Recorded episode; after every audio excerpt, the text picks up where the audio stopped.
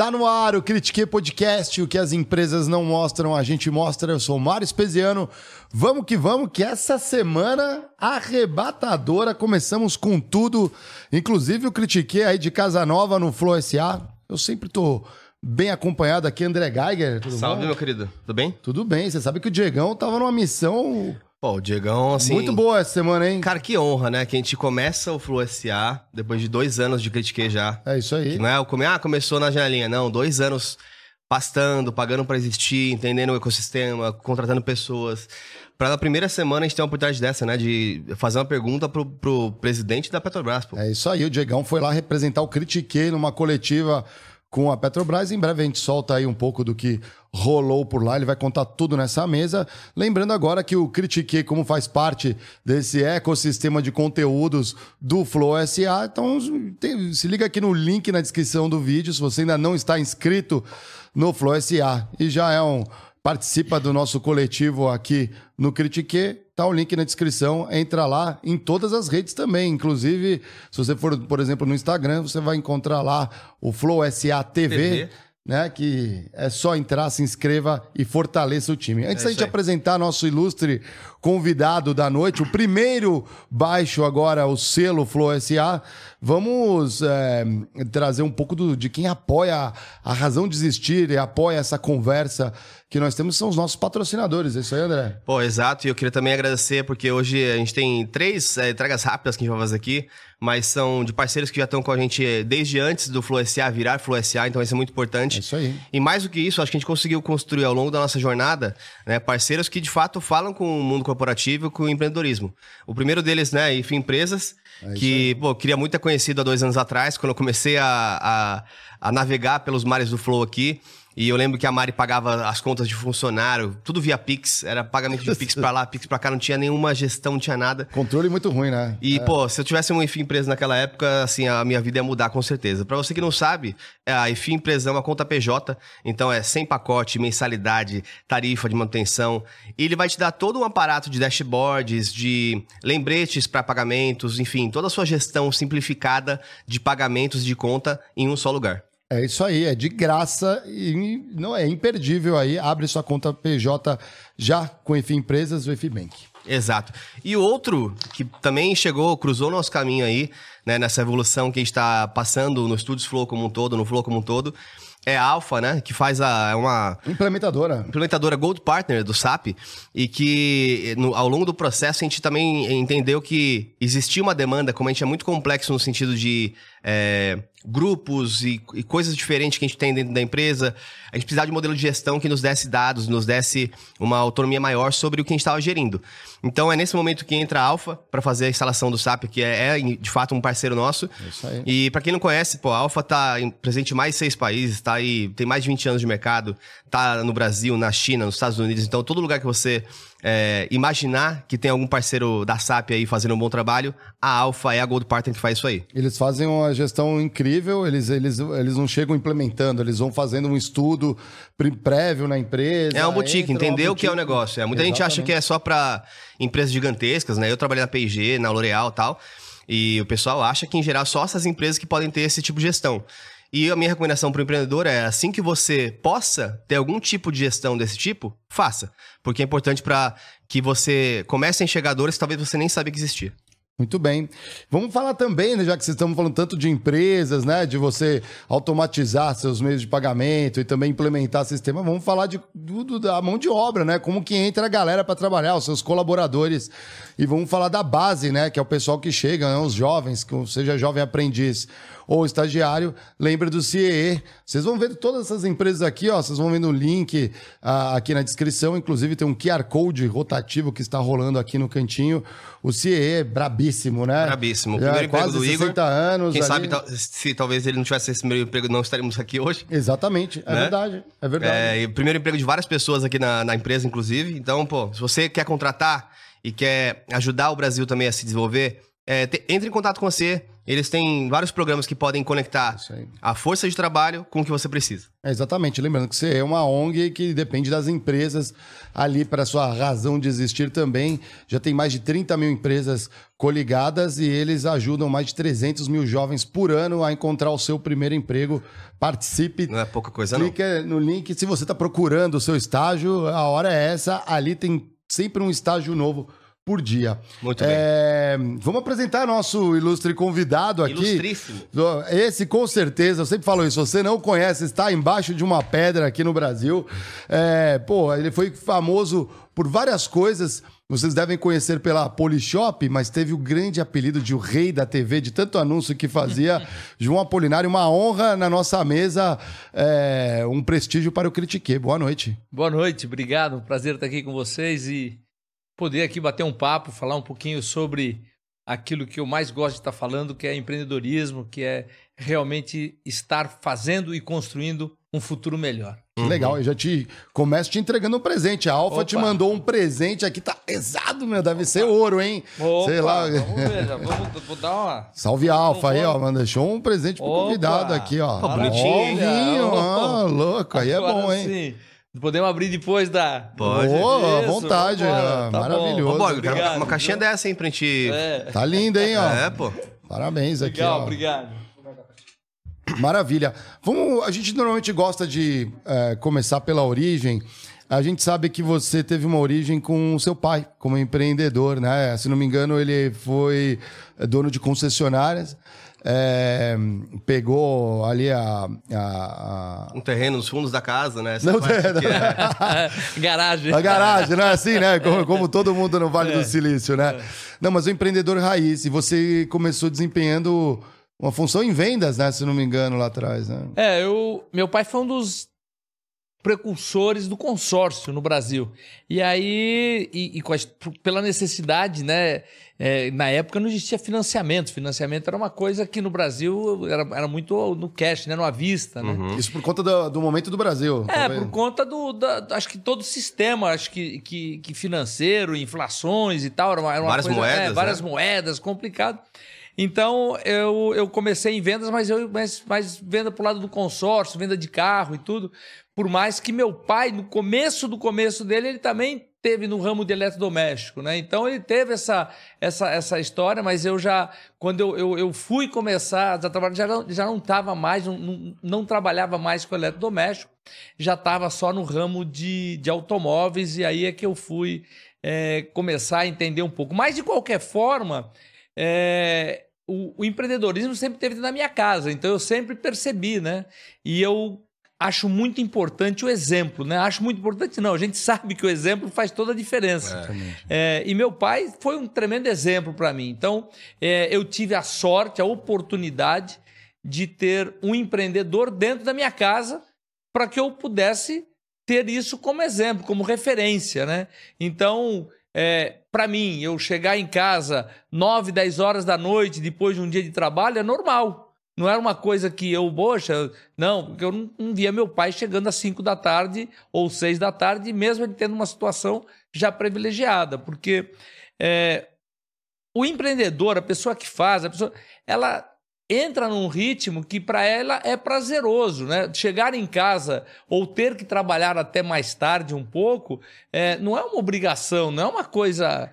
Tem que ser uma coisa prazerosa. Afinal de contas, se você não faz uhum. é, ou trabalha naquilo que você gosta, é um fardo muito pesado, não é? Você imagine, a gente passa muito mais tempo no escritório, ou seja, é, é, aonde a gente trabalha, do que na nossa casa ou, ou em qualquer lugar que você. É, do clube, qualquer lugar que você goste. Então, se é. você não gostar da onde você está fazendo e o que você está fazendo, é muito pesado. E isso tem a ver muito com aquilo que você está fazendo, com aquilo que você se dedica para fazer e a forma que você encara aquele trabalho também. Porque tem aquela velha história, né? Se você trabalhar com aquilo que você gosta, você pode passar a vida sem precisar trabalhar, né? Você só ficar fazendo aquilo que você gosta. Então, uhum.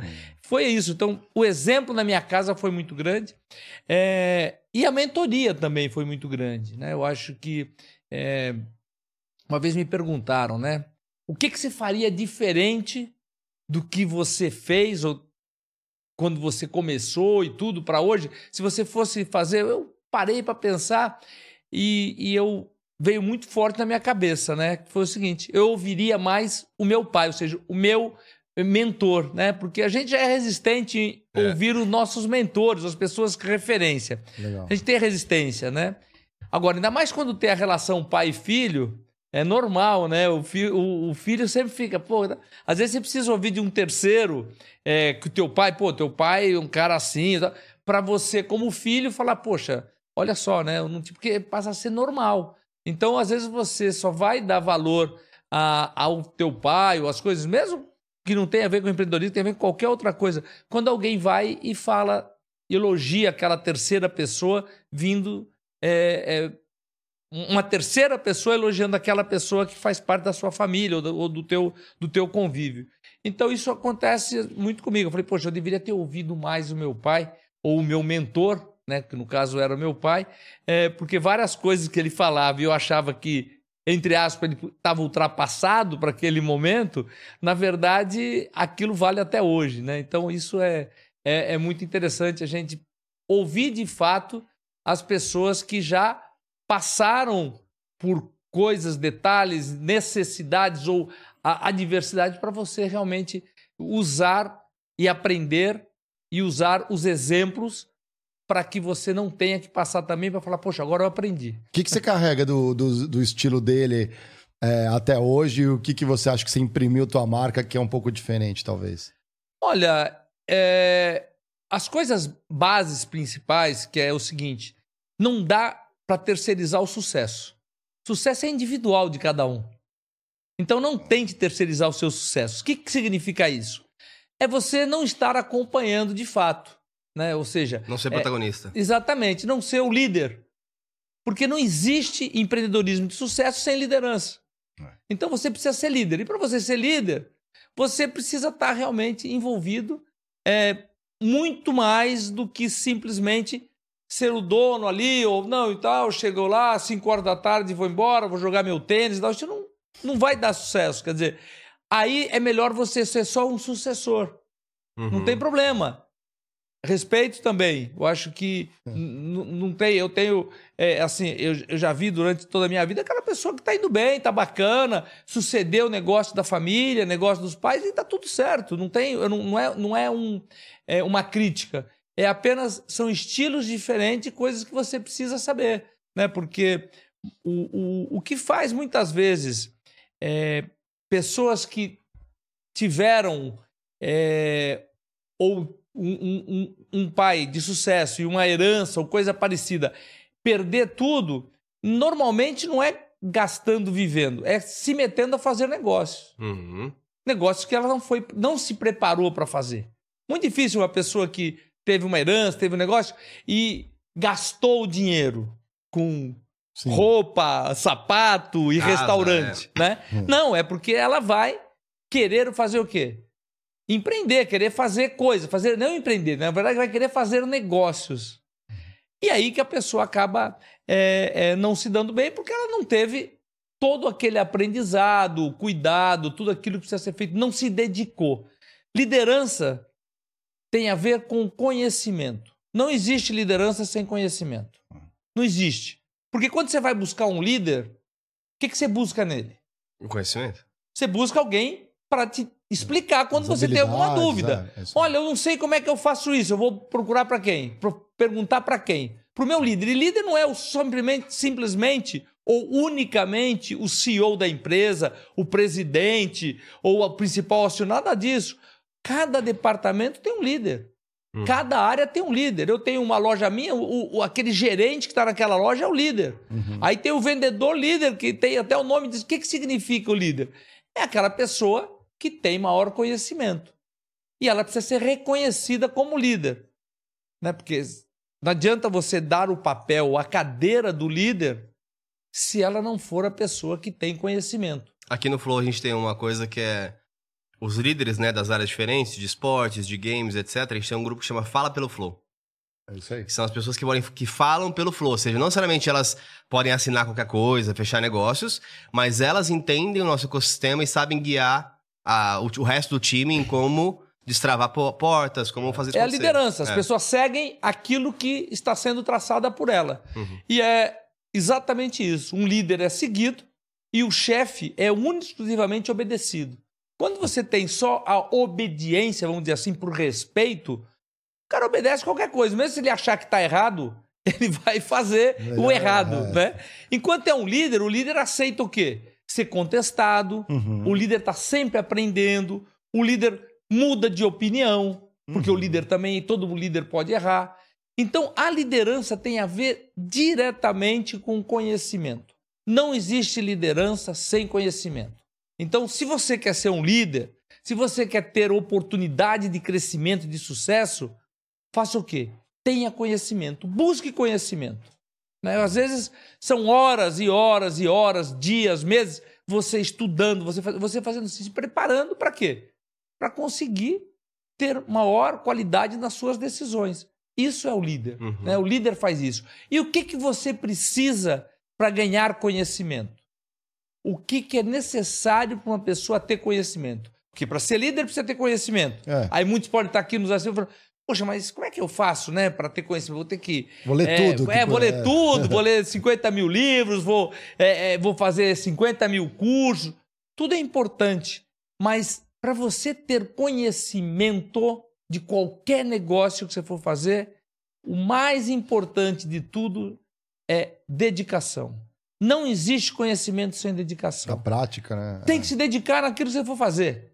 Se você for fazer uma faculdade, você tem que se dedicar. Se você for fazer um curso, um MBA, você tem que se dedicar. Se você for assistir um podcast, você tem que se dedicar. Naquele momento, você tem que se fechar quase que ali e falar: Poxa, agora eu vou fazer isso, eu vou assistir isso, vou ouvir isso. Então, isso tem a ver com dedicação. No teu trabalho, no seu dia a dia, nas suas atividades. Se não houver dedicação, não existe conhecimento. Se não houver conhecimento, Uhum. Por sua vez, você não vai ser líder. E aí vai ser aquela história: você pode até estar na cadeira de líder, mas você não será respeitado como líder. E não adianta nada, porque é importante você dar, como líder, dar o ritmo e os caminhos a serem seguidos pela sua equipe. Seja ela três pessoas, uma, duas, o que for. Né? É importante para você ser respeitado. Isso vai dentro da sua casa, é assim, no seu escritório, na, numa empresa de mil funcionários e dez mil, não importa. As pessoas são reconhecidas como líder porque essas pessoas são ricas de informação, de conhecimento e, por sua vez, traz sempre uma solução para aquilo que são as dores, as necessidades, as, as dúvidas das pessoas que estão ao seu redor. Então, esse é o papel da liderança e eu vejo isso acontecendo muito em, em empresas né, de startup, empresas pequenas que eu, que eu entro como, como, como investidor, é, eu vejo acontecendo muito isso. Pessoas com muita boa vontade, muita vontade de crescer, muita vontade de fazer, mas não se dedicam. Uhum. Por sua vez, não vão conseguir chegar em lugar nenhum, porque não ganha conhecimento e, por sua vez, também não consegue ter liderança e vai ficar só como dono da empresa, o chefe ou qualquer coisa e não consegue andar. Enquanto tem outras pessoas que se dedicam, que estão lá vivendo aquilo é, 24 horas, né? É, e por isso que estão tendo sucesso. Não é porque deram sorte, não é, pô, esse cara dá sorte, é dar sorte. É aquela história, quanto mais cedo eu acordo, mais sorte eu tenho. Então... É como, como você avalia a liderança ou as lideranças no teu negócio? Você gosta de manter uma proximidade? Você monta uma estrutura para isso? Imagino que você vai visitando as lojas físicas, tem um, um, certo ritual da visita ou não? Bom, tem, tem uma estrutura de liderança. Qualquer uhum. negócio tem que ter uma estrutura de liderança, né? É, e essa estrutura ela tem que funcionar de uma forma harmônica, né? Ou seja, você tem lá a gerência, depois você tem é, o coordenador, depois você tem o regional, depois você tem é, o gerente geral, depois tem o diretor. Ou seja, é, existe, existe uma hierarquia natural de pessoas, cada um ajudando naquela função. Ninguém consegue construir nada sozinho. Qualquer negócio é feito por pessoas. E mais do que isso, não existe, é, é, ao meu ver e, e ao meu entendimento, é, uma pessoa que não é competente, não é capaz, assim, nesse. Existe cadeiras certas para cada estilo de pessoas, para cada tipo de personalidade. Muitas vezes a pessoa não vai bem para vendas, mas ela pode ir muito bem com números num, num outro departamento da empresa. São perfis diferentes de pessoas. Eu acho que é, você saber, uma das coisas que o líder precisa saber é identificar talentos. Uhum. O que, que significa? E todo, qualquer nível de líder, o gerente de uma loja, ele quando vai contratar vendedor, ele tem que verificar ou detectar ou perceber se aquela pessoa tem um talento de vendedor. Uhum. Uhum. O diretor ou o gerente financeiro ou o CFO, ele precisa identificar o quê? Pessoas que têm o perfil para sentar naquela cadeira. E às vezes você fala, poxa, mas aquele cara é muito ruim. Não, você que não soube escolher a cadeira certa para aquela pessoa. Concordo. Por quê? Qual é o perfil que eu quero de uma pessoa para o meu financeiro? Uma pessoa extrovertida, que fale muito, que faça amizade com todo mundo, que converse com todo mundo? Lógico que não, porque você tem os números da sua empresa, você tem as coisas acontecendo ali dentro, você precisa de uma pessoa reservada, introvertida, poucos amigos. Esse é o perfil. É o cara crachá. É, né? o cara, É. aquele cara metódico, né? Quadrado. Bacana, aquele é o perfil dele. Então, se você puser ele no departamento financeiro, puta, maravilhoso. Agora, põe essa pessoa no departamento de vendas, de front. Ele, por esforço, ele até pode ser um vendedor ok. Mas isso vai custar muito caro para ele e para a empresa também. Uhum. Por quê? Porque não é nativo dele ser uma pessoa de fácil amizade, de fácil relacionamento. Ele faz com muito esforço, Uhum. Por treinar, né? não por vocação. Não é uma coisa nativa, natural dele. Então, aí é uma das coisas que é importante que a liderança de cada departamento saiba identificar isso. E aí sim você constrói uma equipe. A minha equipe é ruim. Quem é o culpado? É quem está construindo ela. Uhum. Uhum. Essa é a pessoa culpada. E todos nós erramos. Eu também erro. Todo mundo erra. Uhum. Né? Todo mundo erra. Agora, é muito importante que você erre rápido e conserte aquilo muito rápido. E só cometa erros novos. Na hora que você identifica que uma pessoa, para ser um bom vendedor, ela precisa ser uma pessoa simpática com todo mundo, maior conversador, ah, pá, pá, bacana, faz amizade com todo mundo. Porque o cara tá no final de semana, onde ele for, à noite, tal, tá num bar, tá tudo, ele tá falando dos produtos, ele tá contando o que aconteceu, ele tá contando do lançamento, ele tá empolgado com aquilo. Agora, você imagina esse cara trabalhando no financeiro fazendo a mesma coisa. Cara, você não sabe, Ah, saiu é. lá, pô, não dá, né? O- A fala- confidencialidade. a né? confidencialidade não existe. Entendeu? Então, o culpado é sempre quem está na liderança. Por quê? Porque ela não soube escolher as pessoas corretas. E muitas vezes é mais fácil você falar, não, pô, é que o cara que foi falar, né? É o cara que tem. São perfis diferentes, né? Tem pessoas que você não pode contar um segredo, né? Já sai. que ela já sai falando, né? Tem até aquela história, né? Pô, você vai co- cobrar a pessoa, você fala, poxa, mas eu te contei, era um segredo, e você sai falando para todo mundo. Aí ele vira para você e fala, poxa, se o segredo era seu e você não conseguia segurar, você não conseguiu guardar, você quer que eu guarde o teu segredo? Quer dizer, é mais ou menos isso, né? Essas, as pessoas, esse perfil de pessoa, é, não adianta você contar um segredo, porque é mais forte que ela, né?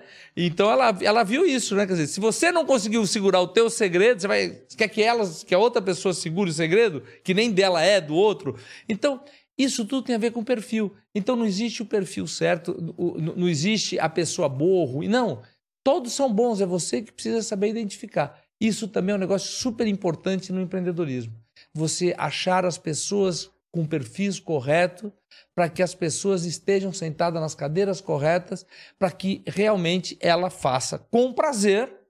Prazer, porque se o negócio dela é, ela adora fazer amizade, você bota ela num departamento que ela faz amizade com todo mundo, e é para fazer amizade, é para se relacionar, para conversar, ela vai ser feliz, super feliz. Agora, você bota essa pessoa para trabalhar num departamento que ela não pode conversar com ninguém ou não deve conversar com ninguém, será uma pessoa triste aí vai desenvolver ansiedade, estresse, doenças, vai ficar uma coisa horrorosa. E esse é o peso que também leva um líder dentro de uma empresa quando ele está à frente de algum departamento, alguma coisa. Saber escolher quem são as pessoas. E todo negócio, nós já sabemos, é feito por Por pessoas. pessoas. A gente teve uma, uma conversa recente, né, no, no Flow como um todo, E foi interessante porque a gente trabalhou bastante essa questão da diversidade de ideias, né?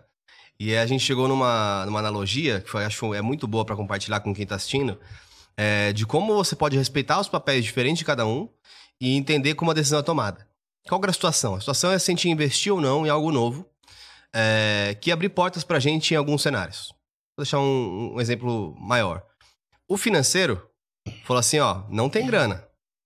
E depois eu queria puxar um pouco disso, se para empreender precisa de grana. Mas o financeiro falou assim, não precisa, ó, não tem grana. Então eu falei assim, cara, é como se fosse o departamento médico. Ele falou, ó, o jogador tá com machucado, não pode jogar. O técnico quer pôr em campo. Porque se eu perder essa final, eu não jogo o campeonato mais importante ano que vem. Agora com o presidente, que decide se, ó, o jogador quer jogar, o financeiro, que é o médico, vetou, falou, ó, é perigoso, tem riscos, mas o técnico fala, tudo bem, ele é muito importante para esse jogo, se a gente perder, a gente não joga esse campeonato ano que vem. Vamos tomar um risco junto? E aí o presidente vem e fala assim: vai jogar. Olha como ficou dividida a equação e todo mundo respeitou a opinião um do outro. Então não é que assim, não, médico, você é burro, você não sabe o que está falando. Não, é tipo, entendemos, mas olha esse outro contexto. Então a comunicação ajuda, inclusive, as pessoas a, a prosperarem. E eu falo sempre de comunicar não só depois que deu certo ou que deu errado, mas durante o processo. Lembrar da escolha que você fez. Porque eu recentemente tenho refletido muito sobre a, o processo de incubação de aprendizado. É, eu saí da, da P&G, por exemplo, há oito anos já. Então eu fiquei 10 anos na P&G, depois fui L'Oréal, fui para Uber, vim para cá para o Flow. É, sempre tive uma carreira financeira e depois aqui que eu tô fazendo coisas diferentes, como Chief Curiosity Officer, que eu fui no começo, e agora CEO do grupo como um todo. Você saiu de CFO para CEO, né? É, de CFO é. para CEO.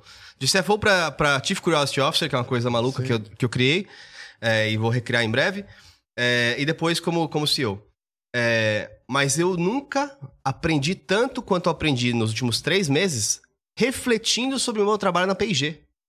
Sobre como a P&G, que tem 180 anos, fez para manter uma estrutura em que a, o CEO de todos os países entra como estagiário, para fazer um, um, modelo em que eu, estagiário, que é a ponta da curva, lá em 2007, me sentia reconhecido, me sentia treinado, então, eu tô aprendendo muito com o que eu vivia 10 anos atrás. Olha como é o processo de incubação, às vezes é importante.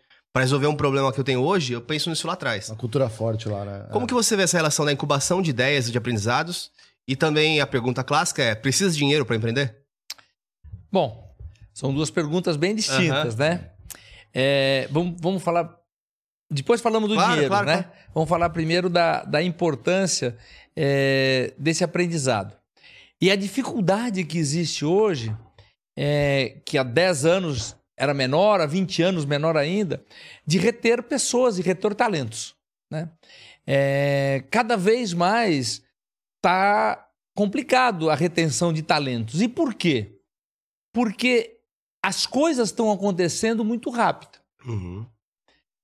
E para você fazer carreira, entrar, como você falou lá, como um estagiário, um, um, aprendiz, e para você ir crescendo, você precisa ficar tempo. E hoje, essa galera mais nova, meu, quer velocidade, uhum. né? Ela entra daqui seis meses já tá querendo ser o, o pelo menos o, o, gerente ou o líder daquela área ali, né? É, e por que que as pessoas não ficam, né? Por que que não, por que que não tem essa retenção? É, eu entendo é porque falta, lógico, em algumas empresas, percepção de futuro.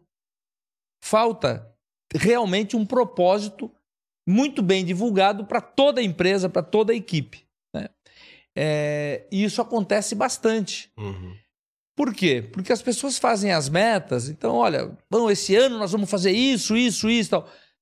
Quando chegou em outubro, se já está cheirando que vai acontecer, já aconteceu. Uhum. Ou se não vai dar para acontecer, o cara já joga a toalha. E acabou, porque a meta estava muito focado naquilo e o propósito naquele ano. Né? Então eu, por exemplo, dentro da, da, da mesa da Polishop, de outras empresas que eu, que eu de alguma forma atuo, é, eu sempre coloco projetos a longo prazo. Então a gente está no rumo a 2030. Então o que, que significa isso? Eu estou já desde 2020, e antes era 2010 para 2020, antes foi 2000 para 2010. Enfim, eu sempre vou colocando projetos a longo prazo, é, no qual eu tenho toda uma equipe sabendo para onde a gente está indo, para onde a gente quer chegar, Uhum. a longo prazo. Por quê? Porque isso você cria, primeiro, internamente, um plano para onde você vai. Segundo, você começa a ter toda uma equipe com o mesmo foco, ou seja, todo mundo sabe para onde nós estamos indo. E muitas vezes a pessoa começa um negócio ou, tá, ou está em um negócio e está preocupado com o lucro que vai dar esse ano, com o EBITDA, com não sei o quê, e o ano que vem né, eu quero crescer 10%, tal, e está falando desse ano e do ano que vem.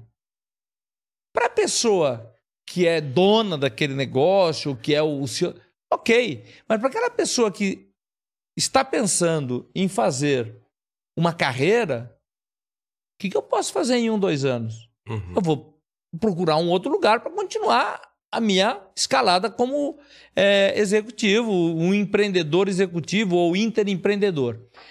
É, que eu gosto muito, que eu acho que é isso que as pessoas deveriam investir mais e estar, estar mais focada nisso. Né?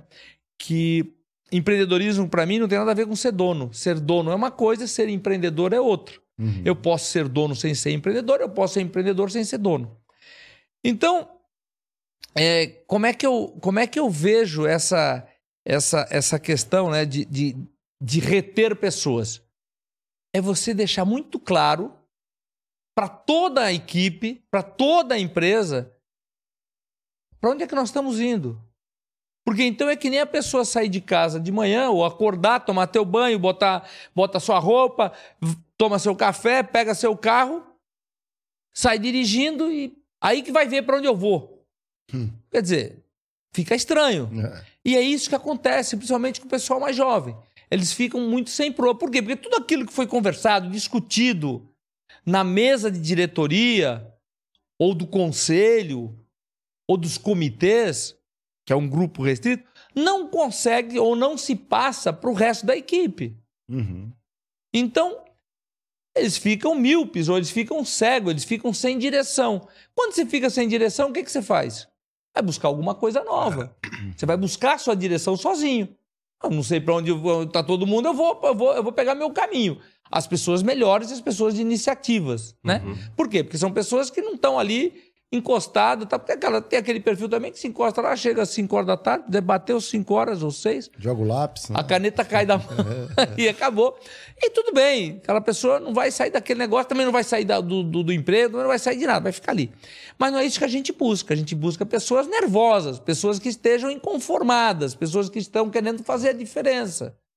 Delas, da empresa, da família, das pessoas que estão ao redor, aquelas pessoas. Que... E essas pessoas precisam sim ter o quê?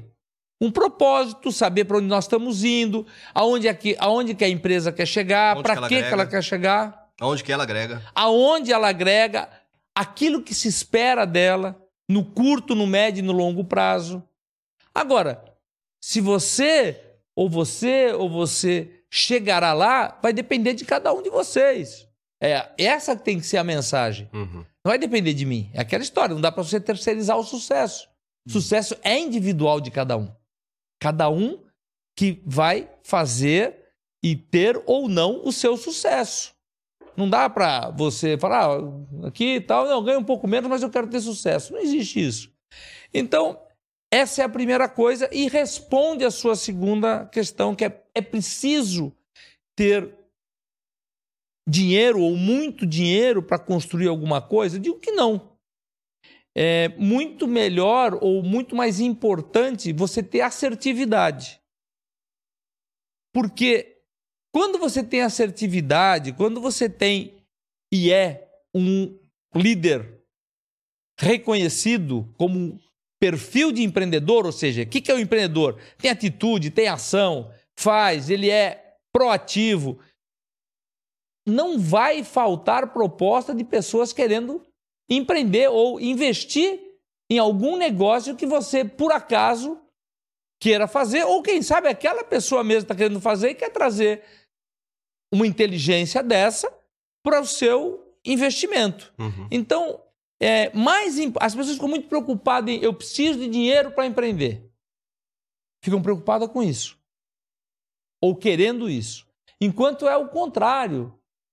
Eu preciso estar muito bem preparado, ser reconhecido que o que vai sobrar é dinheiro para empreender. Porque todo mundo vai querer fazer negócio comigo. Vocês já devem perceber isso o tempo todo, né? Ó, só vou te dar um- alguns números. O, o Studios Flow é, começa de fato há dois anos e meio atrás. Até então era o Flow Podcast. Sim. E tinha começado o Vênus, tinha começado alguns podcasts, mas não era empresa. Era, uma, era uma, um conteúdo artístico. É, de lá pra cá, a gente saiu de 13 pessoas pra 150. Internet. Dois anos já, dois anos e meio depois. Nosso turnover tá em 2%. E das 13 pessoas que tinham aqui quando eu cheguei, 11 ainda estão com a gente. Então olha como o propósito é diferente pra você capturar as mentes que querem entender que, cara, a gente tá- ah, o que a gente quer oferecer aqui é um espaço, um ecossistema, para que cada um busque o seu sucesso. E isso é está muito bem novo. claro, É, né? muito claro. Eu tenho certeza, André, que você já está claro para todo mundo e divulgou isso muito bem. Né? Então, isso não é uma coisa secreta Uhum. né, de um grupo que faz parte da diretoria da empresa ou os líderes. Não, é um negócio que todo mundo está aqui com o mesmo propósito. Uhum. Tá todo mundo empreendendo nessa linha, tá todo mundo fazendo a sua parte, tá todo mundo pensando como empreendedor e buscando oportunidade. Muitos podem um dia querer montar o seu negócio próprio. Com certeza. Uhum. Tudo bem.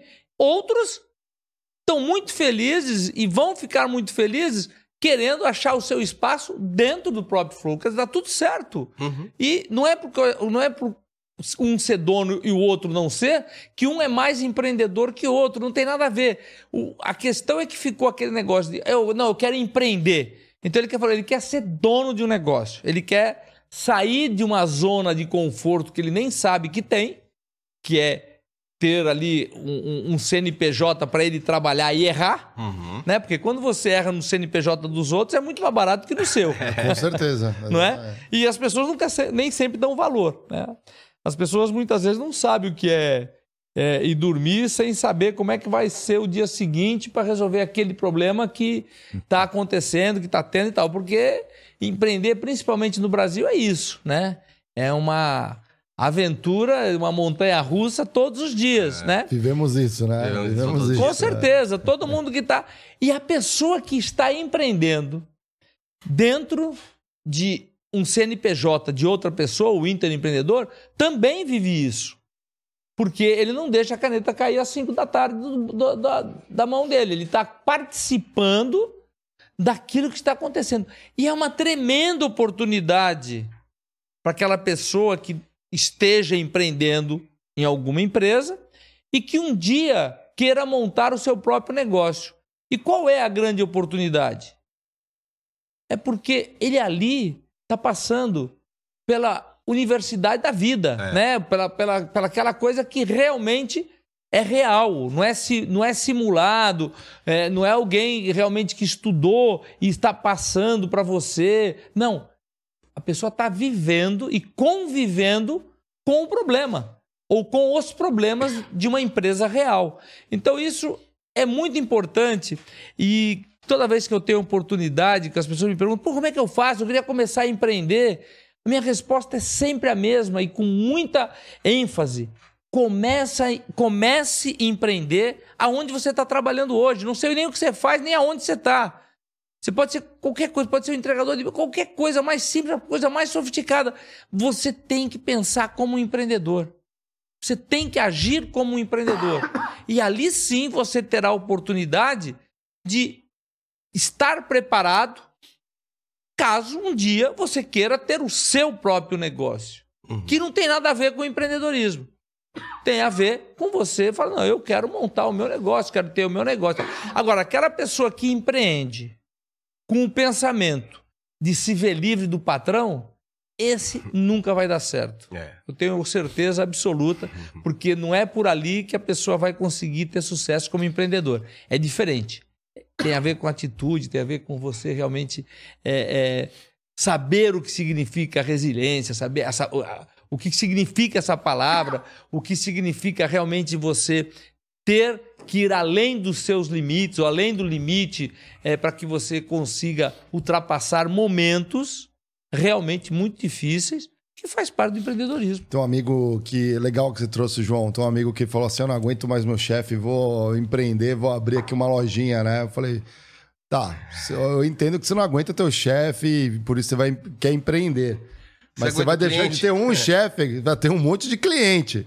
E você vai aguentar o cliente? Um monte de chefe, na verdade. É um monte de chefe, né? Você vai deixar de ter é. um para ter um vários, né? É. Porque quem manda é o cliente. Né? Exatamente. Né? Então, quer dizer, porque se o cliente não volta, tchau. Então, o cara, é. o cara às vezes você está com o berrete de razão, o cliente não está com razão, você tem que dar razão para ele. Então, ele vai fazer o quê? É, tem Entendeu? de cintura, né? E é. às vezes até o cliente sabe que ele não tem razão, mas ele quer testar o limite do atendimento do consumidor, do, do, do, prestador de serviço.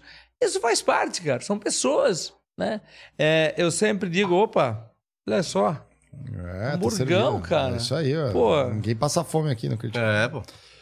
Maravilha. O vinho agora lá. Até, até perdi a...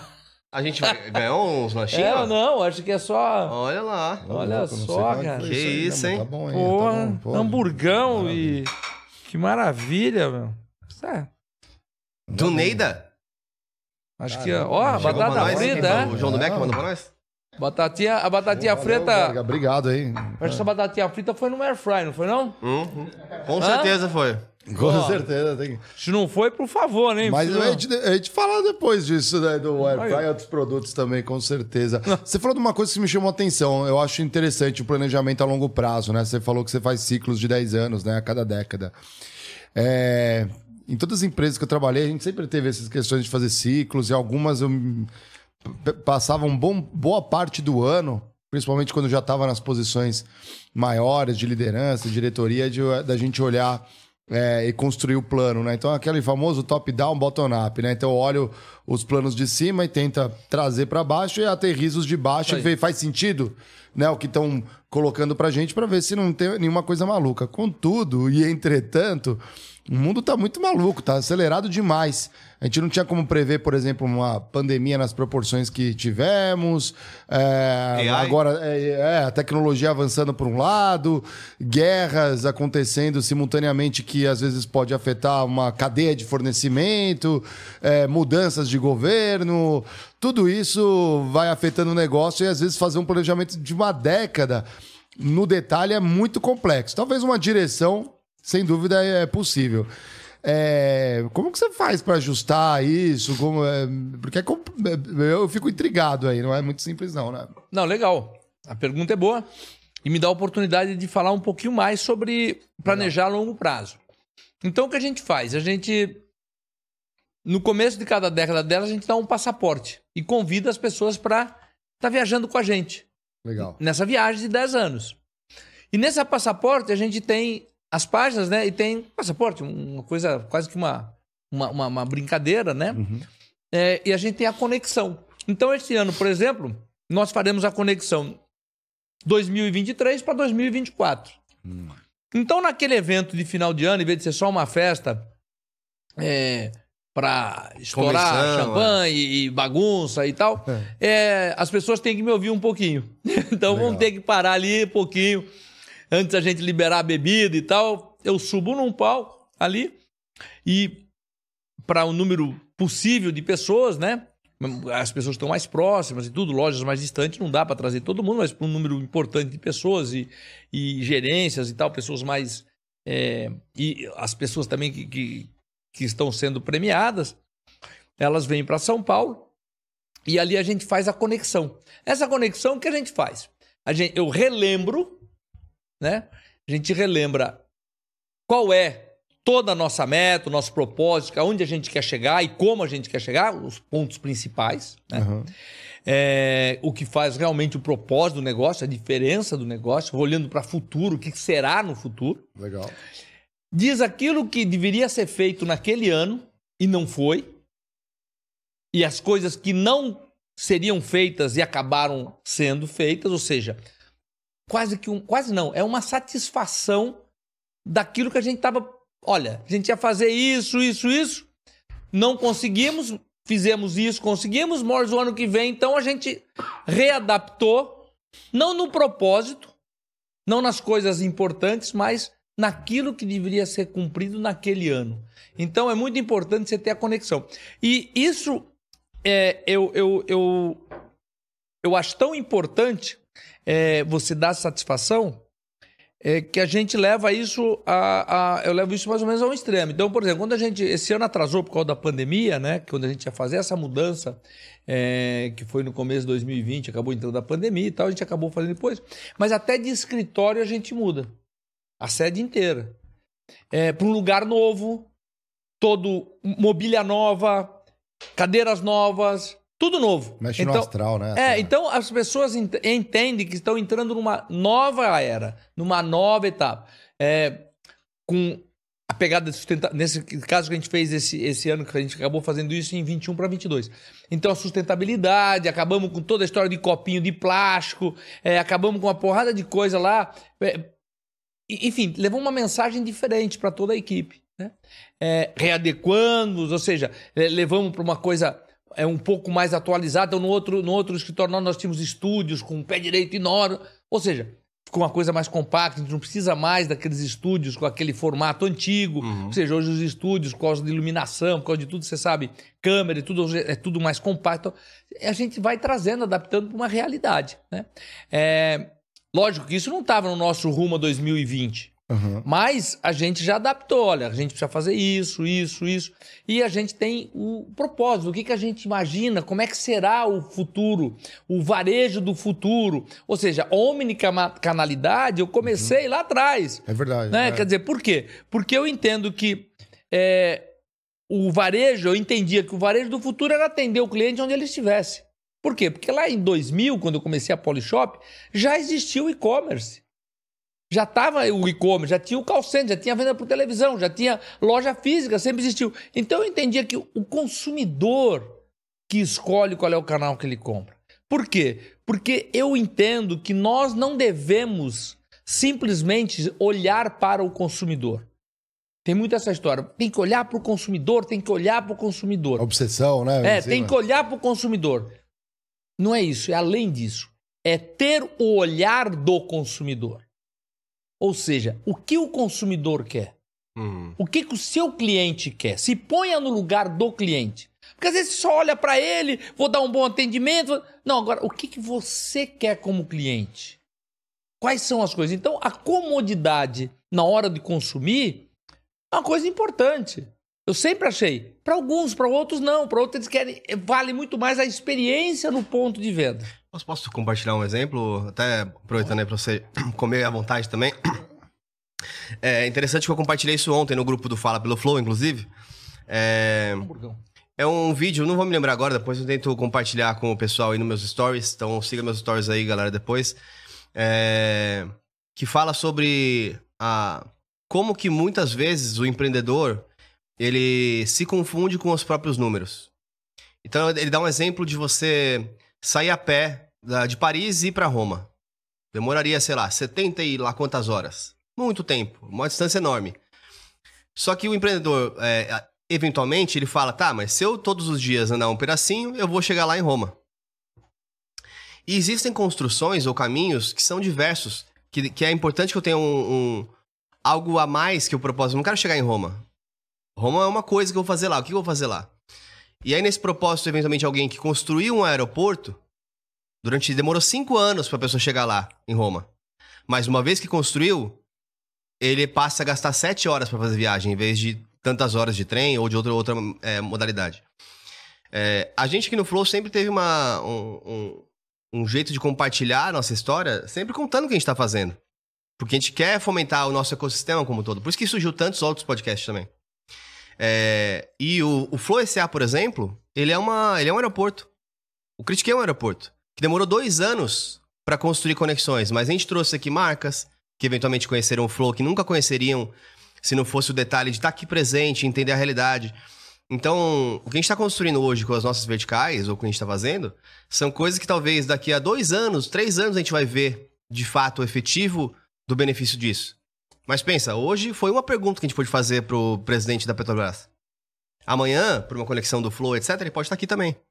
Então, é, é essa questão do empreendedor, se ele olhar aqui, pô, mas durante cinco anos, durante dois anos, não teve evolução no Flow SA. Não critiquei.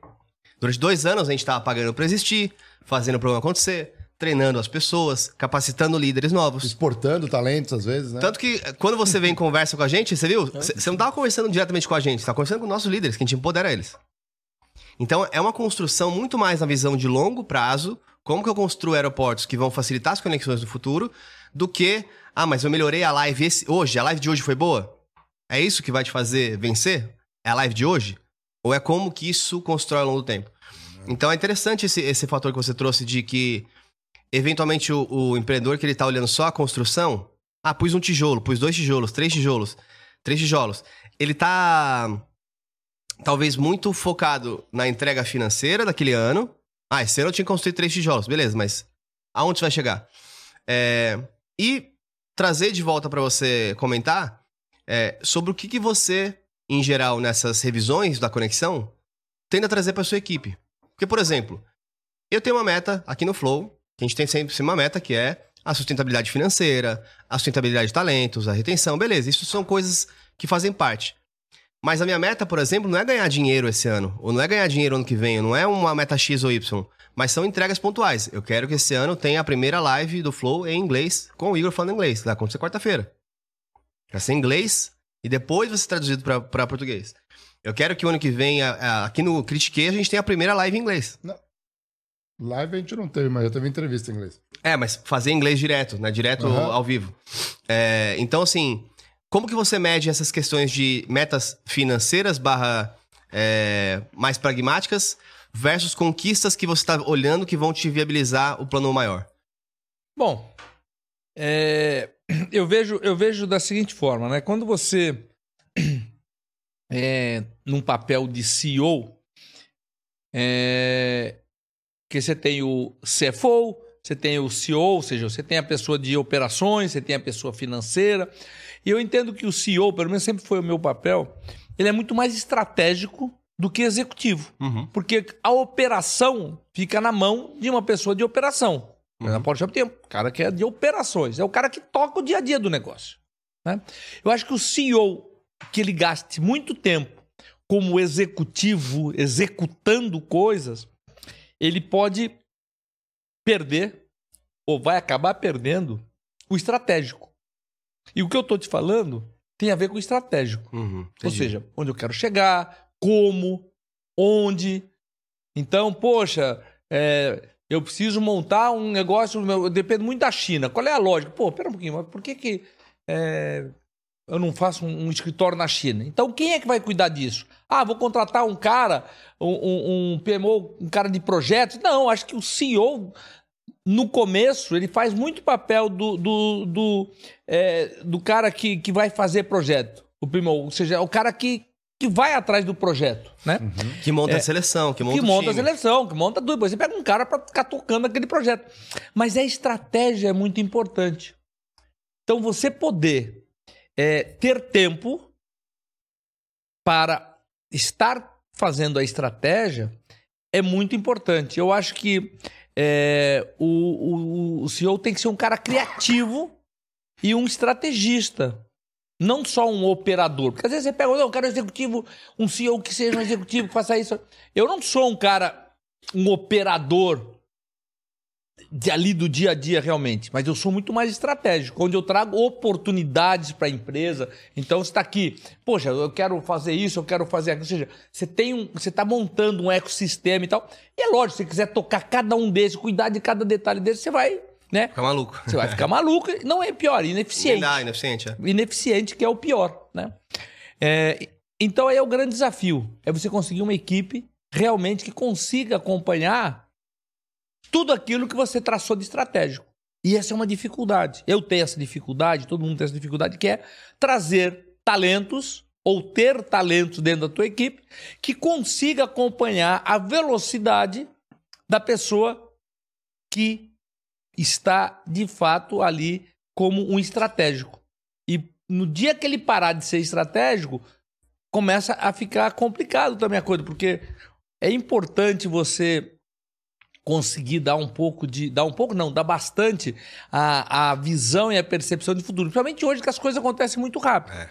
Quando você fala, não, eu quero fazer aqui é, em, em, é, em, inglês e tal. É, daqui um pouquinho, se já não está já, você não vai precisar se preocupar com isso. Uhum. Porque a, a, a inteligência artificial vai fazer. É. Você grava na língua que você quiser, aqui a gente tá. E o cara que é da Itália clica lá, né? Como ele faz a tradução hoje, qualquer coisa, bota italiano nós vamos estar os três aqui falando em italiano. O outro está nos Estados Unidos, vamos estar os três falando em inglês. Então, de um lado, a tecnologia nos traz muita coisa, mas é importante você estrategicamente focar que o importante não é a língua que você está falando, mas é o conteúdo que você vai estar conseguindo pôr aqui dentro segmentado, com que tipo de pessoas, com que for... porque já está aí, isso já é realidade, uhum. né? As pessoas, então enquanto tem alguém, né, que aí não é estratégia, está muito preocupado às vezes, pô, preciso fazer isso, como é que eu faço? Aí eu trago um cara que fala melhor inglês, acabou esse papo. Você precisa, você precisa achar pessoas e conseguir ferramentas que eu não sei como é que está isso hoje já, mas que consiga fazer com que isso aconteça de uma forma rápida, imediata e que você consiga fazer o teu, o teu programa. Ou seja, acabaram-se as fronteiras. Uhum. Né? É, eu cada vez mais é, invisto né, em, em, produtos novos, produtos inovadores e tal, e sempre olhando muito para isso, que não existe fronteira. Um produto que eu lanço aqui, é, ele está ele tá mundialmente. Ou seja, Qualquer pessoa entra lá no Google e consegue achar o produto em qualquer lugar do mundo. Então existe até uma concorrência quase desleal, porque a gente tem um modelo tributário uhum. horroroso, vamos é dizer assim, é. né? Ou, ou complicado, para não dizer é, é, extremamente elevado, com pouca clareza para o consumidor, porque às vezes o cara só vê o preço final. Ele não sabe o quanto dali está sendo carga tributária. É mais que tudo. E é por isso que tem uma percepção ainda no Brasil, na minha humilde opinião, de que os empresários, etc., são malvadões. É. Porque o cara vê assim, ah, um PlayStation lá é. fora é, é. é 2 mil, aqui é 5 mil, empresário maldito. É, o culpado é o empresário que tá é. ganhando muito, botando um monte de dinheiro no bolso. Não, ele não sabe como é que funciona toda essa cadeia da carga tributária. Uhum. Você tem uma, uma operação hoje muito dependente, imagino, da China, né? Tem ali uma operação é, na Ásia, né? Se não me engano. É, não vale a pena, às vezes, nacionalizar ou, ou, trazer ou terminar parte da produção no Brasil? A gente tem Zona Franca, a gente tem várias coisas que talvez possam ajudar nisso, né? É, a gente tem uma fábrica de parte fitness na Zona Franca. É, e também tá, tá muito complicada a Zona Franca também. É mesmo? É, porque. Aí, galera da Suframa aí, ó. Não, não, não, não, não é deles não, pelo contrário, ali vai, vai muito bem. Mas com toda essa reforma que, que está se, se, se fazendo, se preparando, é, aonde estará é, é, tributando o varejo, a ponta, ah. né? É, começa a perder algum, algumas vantagens. Eu não sei o que, que vai acontecer com a Zona Franca de Manaus em relação a isso, né? Caramba. Mas hoje tudo é global.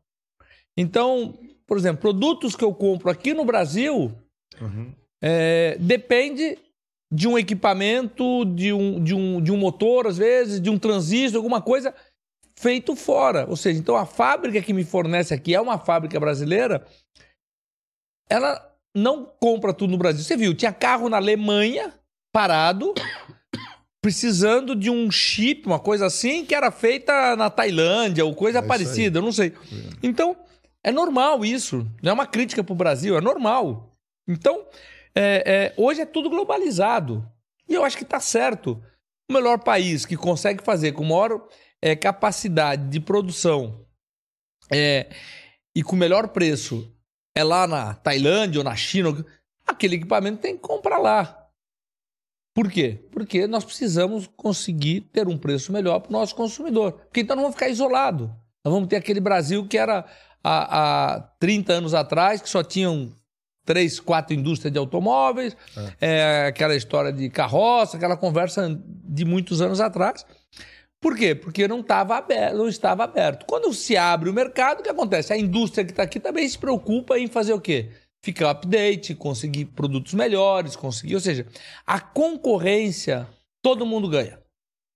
Com uma boa concorrência, todo mundo ganha. Ou seja, ganha o consumidor, ganha o varejista, ganha a indústria, ganha tudo. Porque uma indústria, ela também é uma montadora.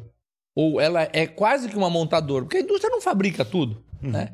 Eu gosto de pegar muito a indústria automobilística porque é um, é um, é um assunto é, simples. Né? Uma indústria automobilística, ela não, ela não fabrica bancos internos, ela não fabrica o tapete, ela não fabrica é, Lanterna, vidro. É, vidro, ela não fabrica rodas, amortecedor, nada. roda, pneu, uma porrada de coisa. Ela fabrica de quem? Ela compra de quem? De fábricas que produzem isso. É a cade... Isso chama-se a cadeia produtiva. Às vezes nem o motor, né? Às vezes pega de outro Ah, fabricante. tem, tem motor, tem fábricas, tem motores que são desenvolvidos por três, quatro, cinco fábricas, não tem problema nenhum. Então, tudo isso daí é, faz parte da cadeia produtiva. E é globalizada. E tá tudo certo, não tem problema nenhum. A única coisa que a gente precisa saber é como fazer com que todos justamente recolham impostos. Uhum. Uhum. né? Então esse, esse é o problema. Porque então fica um malvadão, o outro bonzinho, né? Então esse é, esse é, o, esse é um ponto é, de atenção e é um ponto que a gente está tá muito preocupado é, em relação a essa história, porque pós-pandemia mudou muita coisa. né? É, inclusive preocupações, você viu? Teve problema aí de, de máquina de respirar e tal, que só a China produzia. É verdade. Aí começaram a falar, poxa, isso é um absurdo, nós temos que manter uma indústria, inclusive nacional, aqui no Brasil, também com capacidade, ou seja, então essas preocupações em áreas estratégicas, inclusive, precisam Legal. ser muito bem analisadas. E é isso que, que, que depende de um, de um, de um é, uma reorganização nessas partes, nessa reforma tributária que espero que ela saia de uma forma inteligente, de uma forma é, realmente completa, sem muitas exceções. Quer começa a abrir exceções, exceções, exceções, também daqui um pouco não. não Aí volta não- a ser o que vai- era de complexidade. muito. É. Então, eu, eu, lógico que eu sou a favor de uma reforma tributária, mas mais importante do que uma reforma é uma simplificação tributária. Uhum. Porque é muito complicado todo o sistema tributário. Quando você ainda é uma simplesinha lá e tal, uma MEI e tal, não é simples, mas é muito mais, é mais tranquilo. Mas depois que você vai crescendo, você cresce, você gera mais emprego, você vai. E aí você é, é, é, é obrigado a investir uma fortuna numa estrutura toda fiscal, legal, contábil e tal, extremamente complexa Uhum. e difícil de você é, conseguir é, atender a todas as solicitações, exigências é, do Estado e de cada Estado que você está presente. Então, eu, eu sou a favor da simplificação, antes de mais nada, ou o mais rápido possível, e é isso que a gente tem um pouco de dúvida que vai acontecer é, com, com, esse, com esse negócio de é, cadeia produtiva com essa globalização que existe. Não dá para você globalizar só um tipo de coisa, né? Tá tudo globalizado, tá tudo, tá tudo fazendo parte de uma estrutura e, e a gente precisa olhar isso é, de uma forma abrangente, de uma forma muito, é, muito clara quais são os próximos passos, principalmente para o varejo. O- o- quando você fala dessa essa leitura do, da, da capacidade, né, da, é, digamos, da cadeia de fornecimento global, né, de estar integrada, ela é bem interessante. Mas você acha que aqui do Brasil a gente, a parte dos impostos, né, que a gente sabe que são complexos, é, as, as empresas, quando a gente olha especificamente impostos, pô, tem áreas inteiras inchadas com pessoas ali só para depurar, apurar, fazer Conferir. é, exatamente, ali para não ter nenhum problema com fisco, tudo, deixar tudo certinho. Às vezes até quem exporta, né, tem que fazer todo aquele rito de drawback, que é super complexo, tem cada uma.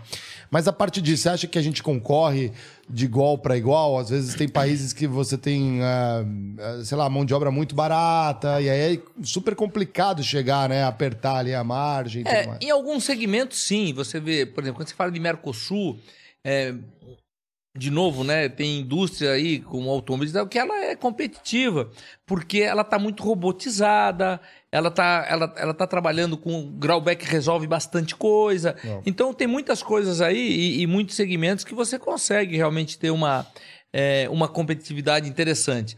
Agora, onde você realmente precisa de muita mão de obra, você precisa de muita, ela fica um pouco mais difícil. Mas, quando você fala de varejo, o varejo não tem robô. É verdade, é né? é isso que eu penso, Varejo é. não tem robô. É, a 20, 30 anos atrás, a indústria automobilística é, empregava uma quantidade gigante de pessoas. É. É, hoje não, hoje o maior empregador de, de, de, de tirando é, o governo, né, tirando órgãos públicos, o maior empregador é o varejo. Por quê? Porque não dá para se substituir por nada, máquina, por nada. Né? É. O varejo precisa ter pessoas. Estão tentando, né? né? Bota aquele autoatendimento, algumas coisas assim, não, não, não, não, não vai, né?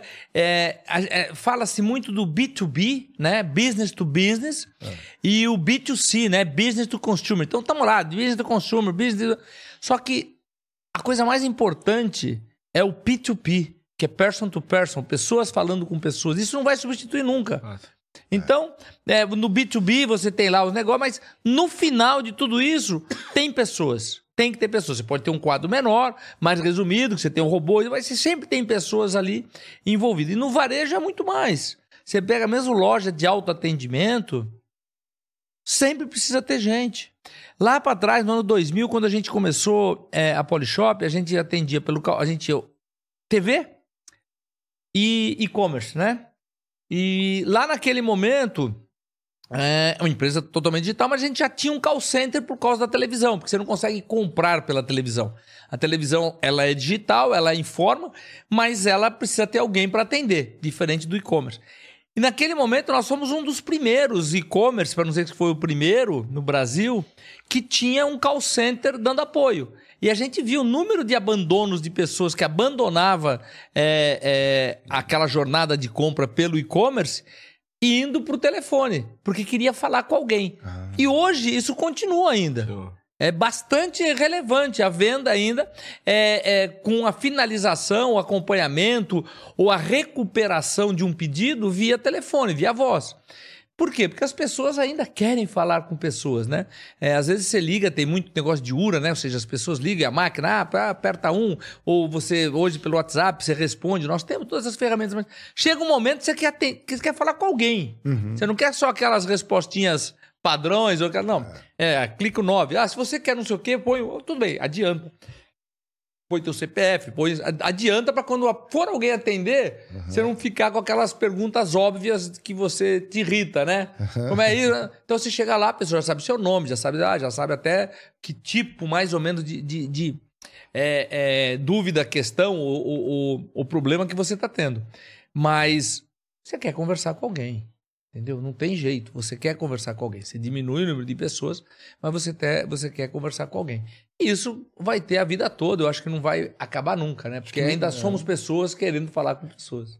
Até mesmo quando o pessoal compra pela internet e aí tá meio desconfiado, ah, não sei se o produto é legal ou não, vai procurar às vezes vídeo de alguém fa...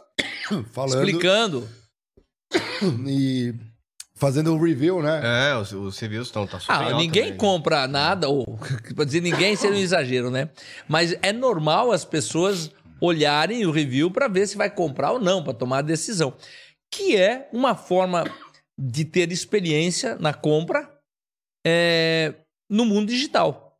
Né? Quer dizer, como você não pode ir lá tocar e tal, não sei o que, você pega uma pessoa que está tocando, que está fazendo e tal, e vai assistir o, o, que, o que aconteceu com ela, as explicações, a experiência que ela teve com o produto, que é muito bacana também, mas é uma forma de você ter a experiência. É, e isso tudo faz parte da jornada do consumidor atual. É, o mundo digital ele fez uma transformação no perfil do consumidor. Uhum. Né? É, antes, o, o, o mundo né, ele era linear. Né? Ele tinha a coisa acontecia, o consumo acontecia de uma forma linear. Hoje é não linear.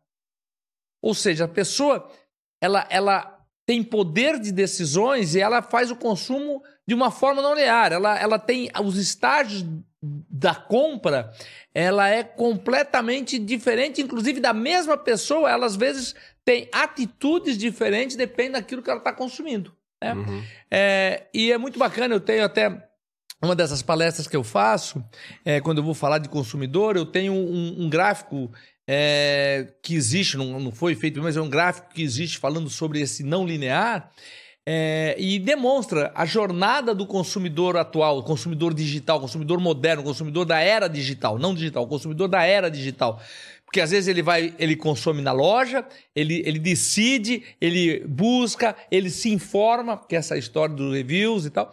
Ele vai. Então você tem uma jornada hoje diferente de cada consumidor. Ou seja, hoje o consumidor não é mais linear. Quem está tentando ou quem ficou no atendimento linear, ele se deu muito de uma forma muito muito errada. Ou seja, é, o nosso modelo é um modelo exatamente assim que o consumidor está no centro uhum. e os canais de venda, eu chamo canais de contato com o cliente. E todos eles precisam estar alinhados. Né? Hum. Qual é a diferença do multicanal para o omnichannel? Vocês já ouviram falar? Sim. Nas duas coisas. Agora eu pergunto, qual é a diferença do multicanal e o omnichannel? Eu, é, chutaria, porque é uma dor natural para muitas pessoas, que no multicanal você eventualmente até tem estratégias diferentes por canal. No omnichannel você põe o consumidor no centro e em qualquer um dos touchpoints que ele encontre, ele deveria ter uma mesma condição de compra. Falar assim, pô, se eu fui atendido pelo digital, pela internet, essa é a condição e eu fui feliz com o processo de enxergar isso ao todo. Ou então, por exemplo, uh, às, vezes, às, vezes, às vezes não está nem no momento da compra, mas da experiência completa. Né? Eu comprei pela internet e, e, tive um problema. E aí eu posso resolver numa loja física, isso. às vezes. Né? Pois é. Isso é tudo é fato. Só que o mais importante disso tudo é você ter. O Omnichannel é você ter todos os canais com os mesmos produtos, as mesmas ofertas e os mesmos preços. Ah, Coisa que não é normal. É verdade, porque a loja, às vezes você fala assim, a ah, loja, tem a loja física. A loja tem um preço, às vezes no e-commerce você tem outra oferta, um outro preço, aí você vai no outro, aí você tem promoções diferentes. Isso não é omnichannel. É. Isso é multicanal. Legal. Então, a, a, o omnichannel é você ter um alinhamento de tudo que você falou, do cliente, tudo, mas um alinhamento no produto e oferta. Uhum. Porque é o seguinte: qualquer negócio qualquer negócio ele é feito por duas coisas. De um lado, produto, do outro lado, venda.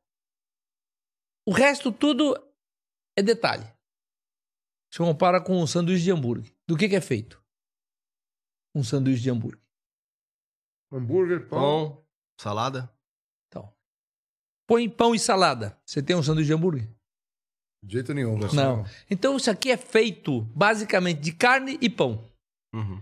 O resto todo que está aqui são complementos. Que é o departamento financeiro, que é isso, que é aquilo, que é a loja física, que é a loja da internet, é, que é maionese, o ketchup, uhum. tudo isso aí são compõem o teu negócio. Mas se você não tiver focado em ter um bom produto e ter um bom ou ter bons canais de distribuição, de venda, ter uma boa venda, ser vendedor, você não tem um negócio acontecendo. Uhum. E é isso que é muito importante é, levar para o mundo dos negócios. Ou uhum. seja, foque no produto e foque na venda. O resto são detalhes, são complementos, são acessórios. É, são temperos, né? Quando eu dei o exemplo do hambúrguer, são temperos. É o tomate, é a hum. alface, é o queijo, é o, é o picles, é o gergelim em cima do pão. Tudo isso, se você não tiver o pão e a carne, você não tem o sanduíche de hambúrguer. Você pode ter um, uma salada, você pode ter qualquer um coisa. É, você pode ter qualquer coisa, mas você não vai ter um, um hambúrguer. Então, acho que o negócio é a mesma coisa. Tem que estar muito bem focado nisso e quando a gente estava falando aqui em omnicanalidade, nós estamos falando em quê? Em venda. Uhum. Venda é tudo. E para você ter uma venda é, constante, com recorrência, o que, que você precisa? Você precisa ter o consumidor confiante no produto e em que mais? Nos preços, nas condições, uhum. no atendimento, isso tudo faz parte. Por quê? Porque senão você pode matar até o seu próprio negócio, né? Com é, certeza. Eu dou o exemplo aqui também internamente, porque é um ecossistema, sempre tem é, ajustes né, que tem que ser feitos, tipo assim, ah, mas isso aqui tem como não pagar? Vamos por um aluguel de um espaço. Uma das verticais pagar o aluguel de um espaço. Pô, tem que pagar. Porque se eu não pago isso, Alguém vai pagar. alguém vai pagar e eu vou matando o negócio. Então imagina que eu coloco uma condição no digital de 20% mais barato que a loja. Uhum. Durante os primeiros seis meses, talvez não mude tanto. Porque no balanço geral vende a mesma coisa, só que tem muita gente passando na, loja pra ver o produto e depois ela compra no digital. Só que como essa loja não tá vendendo, porque as pessoas estão indo pro digital, daqui a pouco eu falo assim, pô, tem que fechar essa loja. Aí se fecha a loja. Aí fecha a loja, a pessoa perdeu a referência pra poder não comprar no digital. E aí você causou a entropia do seu negócio. É, o, de qualquer forma, o digital naturalmente vai estar fazendo uma coisa que ele, já, que ele fez pós-pandemia, inclusive conosco na Polishop, que é o quê? Muitas pessoas acabaram aderindo à compra no digital pós-pandemia. Porque tiveram, foram obrigados a experimentar. Uhum. E falaram, pô, isso funciona. Uhum. Que bacana, né? Então, o que, que aconteceu e o que vai acontecer mais ainda? Muita sobreposição. Por quê? Porque abriram-se muitas lojas próprias, principalmente shoppings, isso, aquilo, muitas lojas é, próximas uma da outra. Isso criou uma sobreposição de uma loja. Então, quando você começa a ter uma mig- migração de consumidores para o digital, que é natural, é, você acaba tendo que fazer essa conta. Fala, poxa, essa loja não está se pagando. Né? E se pagava antes, pagava. Por quê? Porque eu tinha mais pessoas comendo, Claro. comprando no, é, é, na loja física e hoje migrou para um, pra um, pra um modelo digital que era para ser uma tendência, mas não na aceleração. Então, até, pô, mas mudou o. Não, o que aconteceu com a pandemia, né? Não é aquela. ah, o, o, o novo real, né? Que falava, o novo. Novo normal. O novo normal, né? O que aconteceu não foi um novo normal, foi uma aceleração daquilo que viria. Só que acelerou muito. Uhum. Acelerou muito, porque foram lá um, dois anos é, que valeram, quem sabe, por 10. Uhum. Por quê? Por tudo aquilo que nós passamos, que não é brincadeira. Quando, às vezes eu paro para lembrar as ruas vazias, pessoas em casa. Você imaginar, É. nós já passamos por isso e eu, às vezes eu paro para pensar e falo, não, isso não aconteceu. Né? As É. pessoas. Você imaginar parar um, o mundo, parar a terra, parar o Brasil, É. as pessoas ficarem em casa. É Como é que. Pô, olha que loucura, né, cara? Uma, uma, uma loucura. E aconteceu, né? Então acelerou, teve várias coisas. É, te- teve uma, uma, uma desorganização né, grande nessa, é, é, nesse ecossistema todo, né? De, de consumo, de produção, de cadeia produtiva, de tudo isso. Que, lógico, né? Nós estamos. Você vê o mundo, né? Olha a inflação que passa os Estados Unidos, o mundo está É. passando, né? A inflação que existe na Inglaterra, nos Estados Unidos, países extremamente estável, né? Porra, a libra esterlina, a moeda mais estável do mundo, Uhum. mais valiosa. Porra, passando por inflação gigantesca que o Brasil não tá. Olha só que, que loucura, né? É, então, eu acho que tudo isso aí, é, que- o que aconteceu ali em um, dois anos, né? Dois anos de. é, ele vai demorar um tempo para poder se reorganizar, né? E fazer toda essa, essa, essa, essa cadeia aí, ela, ela voltar à normalidade. E tem que ser muito rápido essa adaptação, né? Porque é, as coisas voltaram e, e- e começa, começa a ter novos costumes. Eu vejo, por exemplo, que, e falo isso há muitos anos, né? Que o e-commerce no mundo tomou um caminho errado. Falei isso há muitos anos atrás, as pessoas achavam que eu estava até meio maluco ou desinformado. E eu digo isso por cima do quê? Eu entendo que o e-commerce, no modelo, inclusive, omnichannel, é ter mais um canal de venda, mas não de desconto. E ele tomou o rumo do canal de desconto. Você quer comprar barato, você compra pelo e-commerce. E não é verdade. Porque tem despesas no e-commerce gigante. Aham. Uma delas, inclusive, é o transporte, principalmente num país como é o Brasil. Se lá nos Estados Unidos a principal empresa de e-commerce não ganha dinheiro fazendo e-commerce, Uhum. ganha dinheiro com outras coisas, É. né?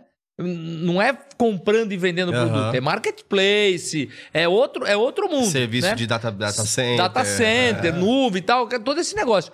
É, tanto é que acabou indo comprar um varejo físico, né, de, de, de, de supermercado para fazer, é, complementar a toda, todo esse ecossistema de venda ou, ou de varejo. Mas como e-commerce, é difícil você ter, não vou dizer que é impossível, não tem, mas é difícil você ter um e-commerce puro. É, eu, eu vou me arriscar a nenhum, a não ser quando ele tem produtos exclusivos ou coisa assim, é, é muito específica, ter resultado positivo. Todas elas queimam caixa, queimam caixa, queimam caixa até ser vendido, fechar ou ser adquirido. Ou seja, vários, tem várias histórias. E por quê? Porque entrou no caminho do desconto. Enquanto deveria entrar no caminho do quê? Da comodidade. Eu, como consumidor, resolvo não sair para comprar esse sanduíche e mandar vir buscar na minha casa. Uhum. Ou telefone, ou vou no aplicativo, ou vou. E recebo na minha casa. Quem instala Isso- os móveis. Isso, quem- isso é. pode acontecer com essa, com essa televisão, pode acontecer com uma câmera, pode acontecer com o que for. Eu não quero ir na loja. Eu já conheço, eu já sei o que é, não preciso ir lá. Eu vou buscar o melhor preço, que também em loja física também pode ir, entra em uma, entra na outra e tal, não sei o quê, e vou comprar. E mais, o e-commerce é para aquela pessoa, porque existem perfis diferentes de consumidor. O e-commerce é para aquela pessoa que quer detalhes. Você pega mais ou menos um engenheiro comprando uma televisão, já imagina, né? Aham. Ele quer saber o consumo de eletricidade, ele quer saber o peso, ele quer saber a espessura, a largura, a altura. Tem cliente, tem consumidor que tá nem aí. Ele pega, vai lá, olha, ah, que bonita, bacana, pô, é fininha, tá, eu quero. E tem aquele outro cara que não, quer saber a espessura, Quantos hertz tem quantos a hertz tela, tem é. isso, quantos. Não existe lugar melhor para você saber potência do som, não sei o que, pix, não sei o que, lá, do que aonde?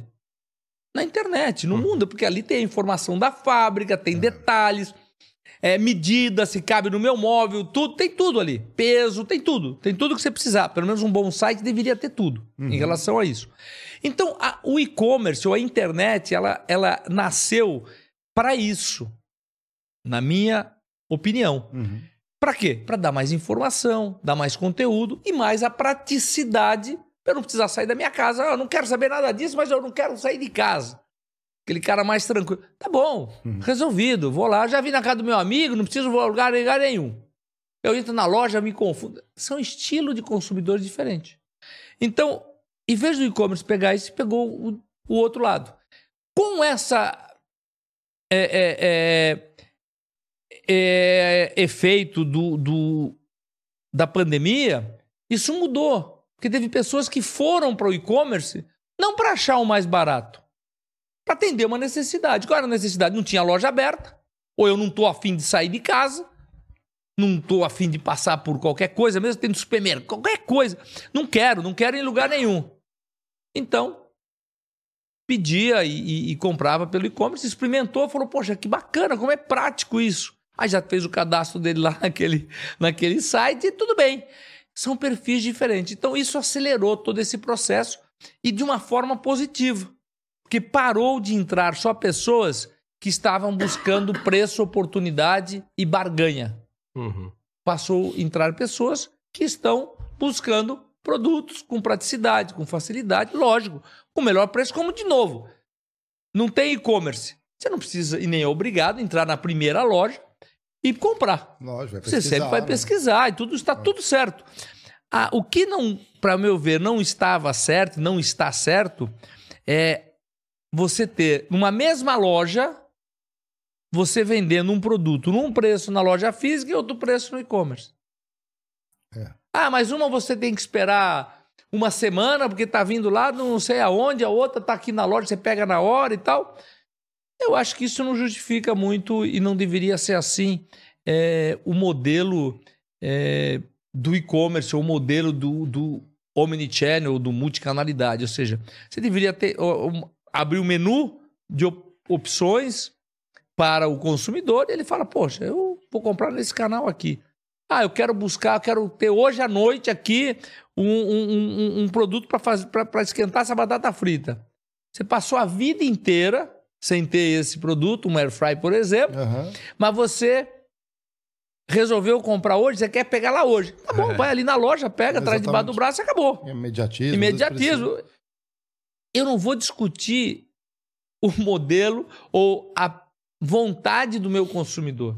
Eu preciso atendê-lo da melhor maneira possível. e É isso que a gente vê. E é assim que eu vejo como varejo realmente eficiente, varejo moderno e tal. E não destruição de valor e destruição do varejo físico. Porque o varejo físico ainda é uma experiência ins- insubstituível. Eu não tenho dúvida. Concordo. Agora, existia, existia bastante, ainda existe em alguns casos, uma sobreposição, né? Tanto é que você vê mesmo na parte de, é, de, de, de supermercado hoje, lojinhas pequenas, mais de bairro, para atender rápido. Pô, eu quero comprar lá duas latinhas de Coca-Cola, três- ou, um engradadinho de cerveja. Poxa, eu vou lá no, no, no atacarejo para comprar. Não, eu vou Pegar ali- fila, pra- não, é. e praticidade, não justifica, né? Porque também é, a a vida não é só economizar tostão, né? Você Mas também tem. mesmo nesse exemplo, há opções. Porque, por exemplo, eu, é, eu sou uma pessoa heavy user, que é que a pessoa me, me con- conhece aqui, super heavy user de aplicativos de facilidade. Usa Então, que muito. entregam né? rápido, usa, usa etc. muito. é. É, Só que aí, né, o varejo se reinventa e hoje você tem essas apps da vida, que é um, aquele mercado inteligente que vai dentro do seu, do seu condomínio. Condomínio. Tem isso, é. Isso é E- fantástico. é. Lá no Rio, quando eu estou no Rio de Janeiro, por exemplo, que tem esse, esse mercadinho, eu não pego mais no, no- no telefone. Eu desço lá porque eu fico vendo, escolho. Você tem a experiência Então, no ponto de venda. é. Então, e você não tá muito ligado que a cerveja ali custa 50 centavos ou um real mais caro ou mais barato. Uhum. Você está comprando o quê? Comodidade. Né? Você não entra num restaurante e deixa de tomar cerveja, porque naquele restaurante a cerveja custa o dobro, ou às vezes o triplo de um supermercado. Uhum. São experiências às vezes, diferentes. Às vezes nem é muito o preço, como é, essas soluções já são implementadas em vários lugares, ele tem um poder, às vezes, de compra. Mas não dá para barganha. não, é a mesma coisa de um tacarejo, né? Eu- eu- É. não, e não é isso. Se você for olhar no e-commerce, na internet, coisas que tem para vender, você vai achar a cerveja muito mais barata. Ah, sim, com certeza. Você né? vai até lá, vai É. se deslocar. Pois é, mas você vai esperar. Não, cara, você, então É. você também paga pela comunidade. Afinal de contas, todo, contas, todo mundo trabalha, todo mundo tem, para poder É. ter prazeres na vida também, né? Uhum. Então isso aí faz parte do prazer. Pô, eu tô com vontade de comprar o não sei o quê, do não sei o quê. Você desce lá na avenida. Aí você olha uma outra coisa, você também compra. Ou seja, a comodidade você paga. Não é, lógico que não estamos falando de exploração, né? Você não vai chegar lá, é, comprar um negócio pelo dobro, triplo do preço, só porque está no, no mercadinho ali. Mas você não está olhando os centavos, você não está olhando. E, e vai ter que custar mais caro. É. Porque tem a distribuição, não tem jeito. Você E- imagine, tem um carro que todo dia vai e passa lá para repor em todos os condomínios. Vai, não vai fazer isso de graça, vai? E a gente tá falando também de, né, em linhas gerais do varejo, mas obviamente, para até pra quem tá assistindo, tem diversas nuances que vão tocar aí. Se é o, o seu produto ele tá mais próximo de ser comodi- comoditizado ou não, ele tá mais próximo de ser uma compra por, é, por impulso ou não. A gente fala bastante do caso de pilhas, né, Duracell, na época da P&G. Nossa, é, Que, pô, 70% das compras eram feitas na, na, na ponta de gôndola. é o check-out. No check-out. Out, é. Porque ninguém põe na, na compra pilha. Sim, né? arroz, feijão, pilha, Então né? é diferente falar, né, de comportamento do de falar varejo assim, pra "Caramba, pra uma tá- coisa mais comoditizada, de uma coisa é, mais de compra por impulso versus é, produtos do quando dia é a na dia, produtos que, é na que- que tem emergência, experiência. O vezes- benefício, que se fala muito de benefício, né? Benefício. É, e quando é na emergência, às vezes não vai pro mercado, né? No caso de pilha, o cara vai na padaria, numa banca, É. que às vezes é onde tem mais rápido, se precisa. E é né? muito mais caro também, obviamente. Exatamente, é aquela questão você da olha. comunidade. É, você nem nem olha, olha, eu tô olha. precisando, você vai colocar. É comodidade, é importância. É, eu acredito que a pessoa até possa pôr pilha, mas eu acho que a maior parte, assim, chutando, mas a maior parte de venda ou compra de pilha é a pessoa que olhou e falou: pô, vou comprar essa pilha que de repente eu tô tá lá em casa, eu direito, preciso é. daquele controle lá, daqui um pouco vai me deixar na mão, ou coisa parecida, né? Ou lembra de. Precisa de pilha, tá sem o controle, não botou na lista, chega lá, puxa, olha aqui, caramba, ainda bem que eu tô. E assim vai, né? Como tem lá o chiclete, sei lá, É, as coisas, docinho e tal. Nem tá afim de comprar chiclete. Ah, me dá aqui, vai. Vou levar, me deu vontade, né? Então acho que isso aí é super antigo e funciona, e, e- e por isso que o, é, a- ali no, no checkout é extremamente concorrido para vários produtos e aonde tem fila tem, inclusive, né? Aham. Dá a volta. ali, Farmácia né? agora tá É o labirinto comum. que te É. leva pra. Né, É. Sim, é o caminho da compra É, ali, né? Farmácia tá ali esperando o seu lugar, aí tá cheio de coisinha, e promoção, shampoozinho, isso, aquilo. Você acaba pegando, mesmo sem estar precisando, né? Diabético já pega aquele chocolate, né? Aquela coisa. É, que ela tá- Aí já lembra que tem que Já comprar fala- o, o remédio para diabetes. aí já, pô, Exatamente, você vai embora pro consumo. é. O... Você falou um pouco da, da pandemia, né? Mas eu imagino que, é, pelo hábito das pessoas ficarem em casa, imagino que de- determinados produtos do seu portfólio é, acabaram vendendo bastante. Imagino que panelas, air fryer.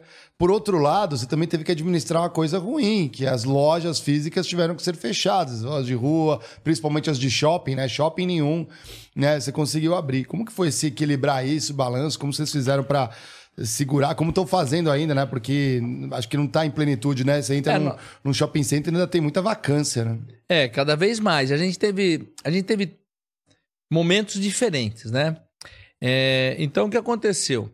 É, nossa venda acontecia muito na loja física, porém, a, nós, depois de 45 dias, nós conseguimos restabelecer as nossas vendas totalmente no digital. Internet, ou aplicativo, ou call center e tal. Por quê?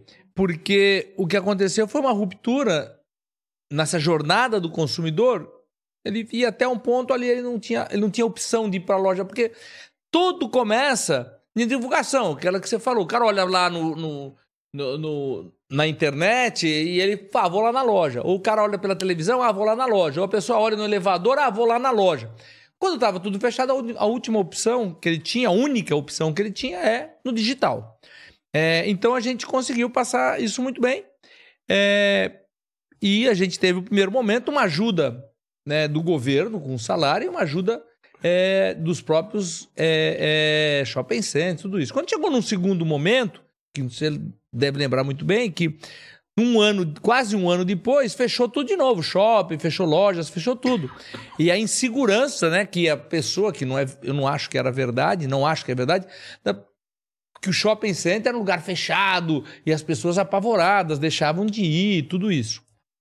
Então eu percebi que houve ali uma, uma, é, uma migração né, para abrir as lojas, as pessoas voltaram para a loja, mas houve uma migração de fato de pessoas consumindo é, porque experimentaram a internet. Então acabou acontecendo esse tipo de, de coisa.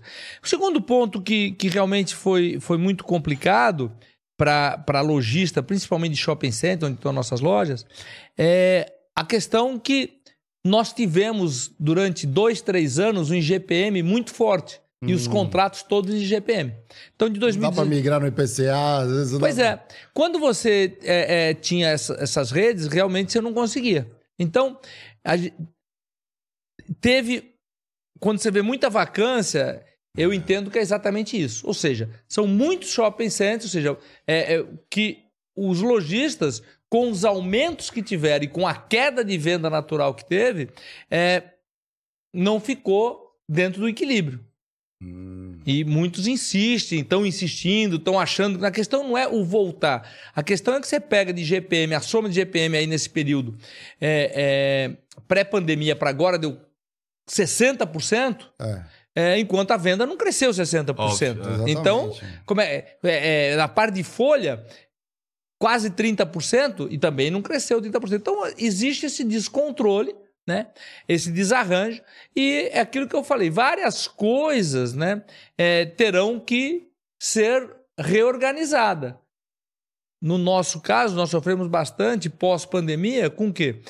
Nós vivemos e temos muito lançamentos de produtos novos, todas as semanas Uhum.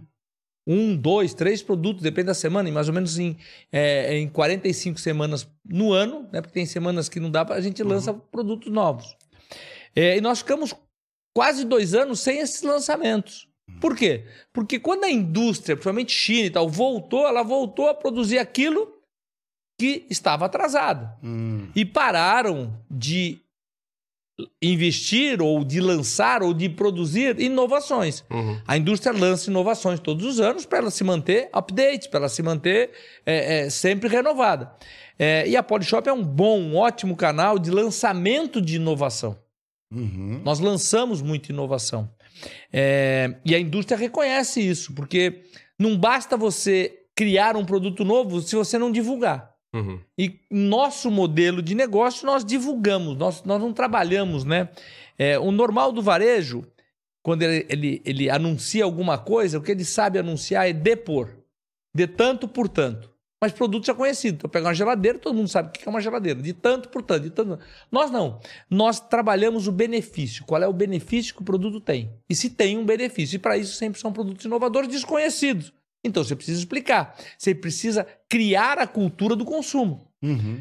E quando você para de ter produtos novos, então isso, isso realmente fez a gente sofrer bastante. Imagina. Porque a cadeia só começou a se normalizar de lançamento de inovação a partir Agora. desse ano. Uhum. E o nosso negócio ele vai muito em cima disso. Sempre está lançando novos produtos, juízes. Por exemplo, teve linha, uma linha de panelas, né? as panelas antiaderentes. Nós tínhamos uma linha preparada que era para ter lançado lá em 2020, é, em julho de 2020, nós fomos lançar em julho desse ano Nossa. em 23, é, que é a linha profissional de aço inox e tal. E tudo isso aí é, é, faz parte de uma linha de produtos. Então, quando você tem uma, uma panela antiaderente, a gente tem que aproveitar e criar o quê? O line-up de produtos. Tem para isso, tem o mais simples, tem o mais sofisticado, tem- ou seja, Uhum. faz parte. Você pega um, um- qualquer produto que você tem, você tem uma linha completa, né? De várias opções. Um secador de cabelo, tem né? vários tipos de Aham. secadores, com vários. Você pega lá o liquidificador, tem vários, desde o mais simples até o é, ferro de passar roupa, tal. Tudo, tudo fu- carro, automóvel assim, né? É. Você tem o de entrada e o mais luxo. Então faz parte desse line-up. Então a gente tinha todos esses line-up de produtos que a gente já tinha trabalhando e, e eles foram interrompidos. Então, tudo isso aí é, são desafios, né? Que a gente é, teve que enfrentar e está enfrentando é, de um desarranjo de, de, de uma cadeia produtiva e do modelo de todo negócio. Então você vê hoje o varejo sofre muito. Você vê todos os grandes varejistas aí estão sofrendo bastante, né? Ainda mais quem era mais dependente de crédito, né? Então. E é- tem a ver com crédito, tem a ver com produto, né? Porque aquilo eu falei, produto e venda. Uhum. É, tem a ver com o aumento dos custos, sem o aumento da venda, porque tudo tem que ter uma paridade, né? Tem que ter um equilíbrio. Aumenta teus custos, você precisa aumentar a venda. Tudo tem uma. pro- Por que, que você? Por que, que aumentou? Ah, por causa da inflação. Por que, que... Enfim, Uhum. tem to- mas a pandemia transtornou tudo isso. Você vê qual é a grande preocupação hoje nos Estados Unidos? Inflação. Inflação, é. Olha o custo do dinheiro. Olha tudo. Olha o Brasil, né? O, tudo o que aconteceu, o custo de dinheiro que está tendo, o que está acontecendo. Então, o que, que acontece? Num primeiro momento, se jogou muito dinheiro na economia, e no segundo momento, teve que tirar todo esse dinheiro. É. Com certeza, isso vai causar grandes um estragos. é. Não tem, não tem como, né? De- É uma macroeconomia que vai ter. Então, pô, aumenta a juros nos Estados Unidos, o dólar sobe.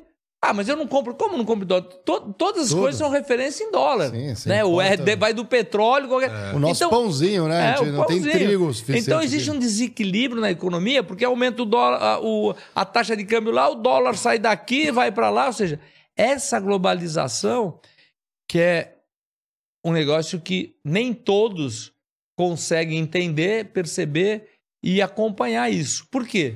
Porque, de um lado, é natural que aconteça, e de outro lado, tá tão longe, pô, não mexo nada com dólar, eu vendo pãozinho, é o que você falou, É. meu, mas não adianta, cara. É, Você teu trigo vai vindo é, é, você tá, dolarizado. as é, mas o trigo é feito aqui, não faz mal, mas se lá tá pagando mais, o trigo daqui vai para lá. Exatamente. Ou o aço daqui vai para lá, ou o pet... qualquer coisa. Então, é esse, Por isso esse que algumas empresas muito, muito grandes, né? Em geral, tendem a manter, ainda que um pouco mais caro, algum fornecedor com 5% de, de diferença de custo, um custo maior, inclusive, do que seria o resto, mas ele mantém aquele fornecedor ativo. Porque se dá um swing, por exemplo, o fornecedor lá de fora ficou mais caro, talvez eu possa passar parte da minha produção pro Exato, local. você não aqui. mata a alternativa, né? Você A, mantém ele a vivo. É muito comum ter essa, Sim, os 70, três fornecedores, 30, né? 80, 70, 20. 35. Isso. É, 65, 35. Isso. Que era o, o terceiro E negócio. às vezes e você tudo programava isso aí, não É, sabe? pois Essas é, era coisas. o financeiro que fazia pronto. isso. E a gente compra, fazia o contrato dessa forma. Vamos falar de futuro, Marião? Vamos. Deixa eu entender uma coisa aqui, que é, que é legal, né? Muito da sua base ali tá. Grande parte tá em China e outros países. Imagino. E aí, total curiosidade, porque aí eu vou pro meu campo, né? O cara que eu, eu comprava as coisas nas empresas ali, né? Gerenciava essa área. É, imagino que você deva desenhar contratos de exclusividade, né? Pra, pelo menos no Brasil, para você trazer esses produtos para cá. Senão não adianta, né? Você traz o produto, faz a propaganda, que vocês fazem isso muito forte, né? Principalmente TV, tem canal proprietário, vocês têm uma série de coisas que são. É, é, é, entra no enxoval É, ali da venda, também, né? é o ecossistema ecossistema da venda. É, vocês participam, por exemplo, da- do design do produto, olhando meio, olhando, colocando o consumidor brasileiro no centro, ou às vezes é meio que é, adere ou não adere, aí você vai, é, vocês vão trabalhando um pouco no, no que pode servir ou não para o Brasil. Sem dúvida, o nosso, o, o, o nosso negócio, a nossa preocupação e modelo de negócio é, não é ser indústria, mas é ser um desenvolvedor de produto, inovação, junto com a indústria. É, e quando eu digo desenvolvedor, é muito no design.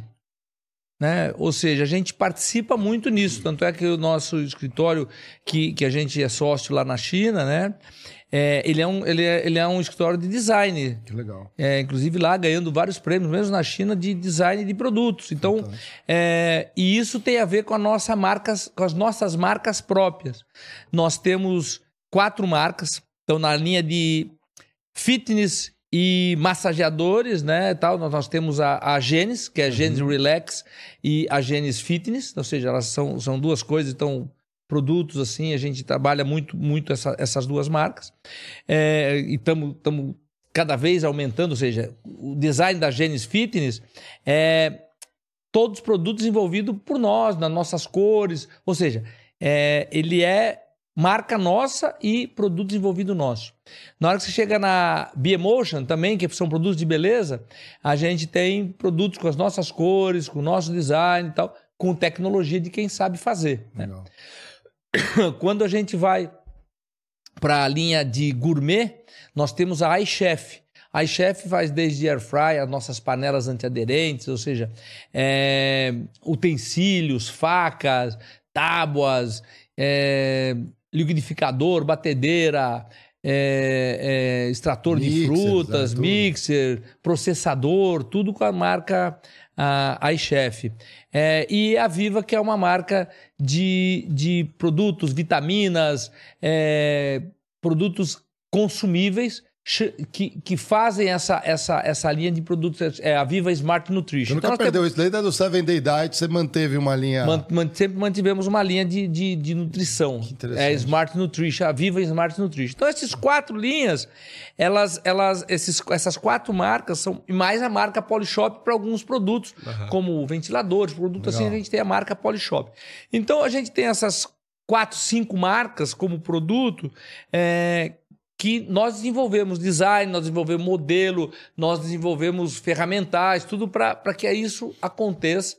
É, agora mesmo, nesse momento, nós temos pessoa nossa do Brasil que foi para a China, que tem- acontece uma grande feira é, no mês de outubro, lá em Cantão, tal, na China. legal. Então a gente tem, ou seja, visitando o fornecedor, vendo aquilo, e a gente pega produtos que eles já desenvolveram, com tecnologia deles e tal, e une com a com o nosso departamento de design e o nosso departamento de engenharia que a gente tem no Brasil. Então a gente pega essas amostras, traz para o Brasil e testa. Eu acho que a gente é um dos únicos, para não dizer o único, um dos únicos é, varejistas que tem um departamento de engenharia e desenvolvimento de produto Que legal. né? É. que é mais ou menos o modelo de algumas marcas famosas. Ou seja, você pega as duas, três, quatro principais marcas de tênis mundial, ela não tem nenhuma fábrica. Não tem mesmo. É tudo design, é. É. tudo isso, é tudo desenvolvimento de produto. É, você pega uma grande marca aí de computador e telefone celular, né? Não quero ficar Sim, falando não, de marcas, não, né? É, Não tem fábrica, não né? tem fábrica, elas são varejistas. Varejistas de que forma? Olhando, desenvolvendo o produto, inteligência de produto e tal. E é nisso que eu, que eu me espelho, que eu espelho o, o, o- nosso rumo, o nosso caminho. Não tem fábrica, seja, mas tem loja própria, né? tem fábrica, mas tem loja própria, tem distribuição, Aham. né? Você pode ter o melhor produto do mundo. Se não tiver distribuição, ninguém vai saber, né? É, a maior pizzaria do mundo para mim, não faz a melhor pizza, mas é a maior do mundo. Né? Por quê? Porque ela tem distribuição. É lógico. Então, tudo isso tem a ver com distribuição. Produto é importante, tem gente que gosta, produto é importante, e distribuição também é muito importante. Então, produto e distribuição. Produto e distribuição. Distribuição significa venda.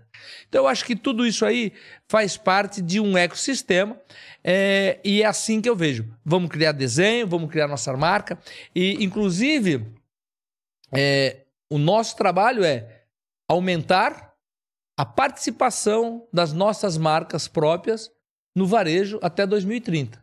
Ou seja, nós queremos crescer nisso e nos posicionar nisso também.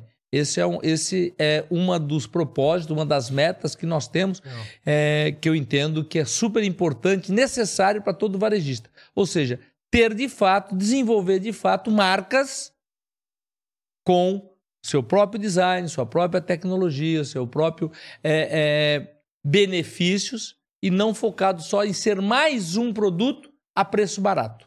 E isso funciona para qualquer coisa. Você vê, é, uma coisa mais recente, a gente. É, há dois anos atrás, dois para três anos atrás, eu investi num negócio de tintas lá no Shark Tank. Muito legal. Que foi o maior Decor investimento, exatamente, a Decor Colors.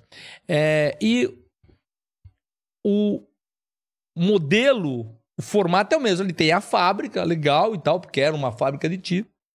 Mas tem vários outros produtos que nós devemos lançar agora já para o próximo ano que não é fabricado por nós. Tipo espátula, pincel, Rolinho, rolê, é. essas coisas. E várias outras coisas que a gente está no, nosso, tá, tá no nosso radar de lançamento já trabalhando, trabalhando esse assunto. É, mas o modelo é o mesmo. Produto inovador, com benefício, e do outro lado, distribuição. Nós é, nesses dois anos e meio, é, nós montamos lojas especializadas franqueadas nossa, ou seja, a Decor Colors não está à venda em lojas de tinta. Uhum. É, nós criamos a nossa rede de distribuição. Tem uma aqui atrás. Tem Descendo a aqui? ruazinha, tem Ah, uma é? aqui. aham. Então, e hoje, no Brasil, já são mais de 430 lojas. Nós Nossa. inauguramos praticamente uma loja por dia, num, dias úteis, Uhum. no Brasil. Por quê? Porque nós estamos criando uma rede de distribuição para que possamos atender melhor os nossos clientes. Eu não posso. Não, poxa, mas é, tem muita loja. Não, não tem muita loja. A loja de tinta que tem muita demanda, tem muita É. coisa. E nós não queremos vender tinta, nós queremos vender benefício, decoração, paredes, ambientes transformados. E essa foi a visão. E olha só que interessante. Você já foi em loja de tinta? Já. O que, que vocês viram lá? Um monte de lata. Muito bem. Então, uma loja de tinta é uma loja de lata. Se você quiser saber modelos de lata, ah, vou, vou dar um negócio de presente aqui, essa aqui de presente, Aham. no final do ano. Quero botar dentro de uma lata. Vai lá que você vai achar o tipo de lata. né? Também. E eu, eu falei isso para esse rapaz, esse meu sócio, a primeira reunião. Ele achou que eu era louco. Ele, tava, ele era 15 anos, ele era é, lojista de tinta, com uma loja de tinta. E aí que resolveu montar a fábrica. Ganhou dinheiro, ganha dinheiro, rico, tá bem, casa própria, carro, blá, blá, ao ponto de poder investir numa, loja, numa fábrica de tinta. E eu falar para ele que ele estava errado, que a gente tinha que mudar o modelo foi difícil, mas ele aceitou e foi isso que fez com que a gente tivesse sucesso. O que, que mudou? A experiência? Mudou a experiência pelo seguinte: quando você vai numa loja de tinta, você quer comprar o quê? A tinta em si. Não, eu quero, você quero, não eu quero quer meu, comprar. Eu quero o meu quarto bonitinho. Você não quer comprar quero- tinta, você quer quero comprar uma parede Sim. transformada, pintada, decorada. a casa bonita. É isso que você quer. Ou sem umidade, ou seja, você quer o benefício. A tinta é o meio. Uhum. Eu uso sempre a expressão que eu falei: ninguém acorda de manhã querendo comprar uma centrífuga. Não. Ela acorda de manhã querendo comprar, tomar um suco feito na hora, fácil, é rápido, com a fruta inteira. Ou seja, aquilo que ela busca. Centrífuga é o meio. A tinta é o meio. Aham. Porque a É tinta, se verdade. você pudesse fazer sem ser com tinta, pudesse fazer com qualquer outra coisa, você faria com outra coisa. não era com você tinta. pintava, é. É, isso é outra coisa, né? Uhum. Então, o que, que a gente fez? Falei, eu quero fazer loja, desenhamos isso, que a pessoa chega e sinta o ambiente. Como ficará a minha casa após eu passar essa tinta? Então, no que se diz umidade, que é a tinta de borracha, como é que ela vai proteger? Como é que ela vai blindar minha casa de umidade?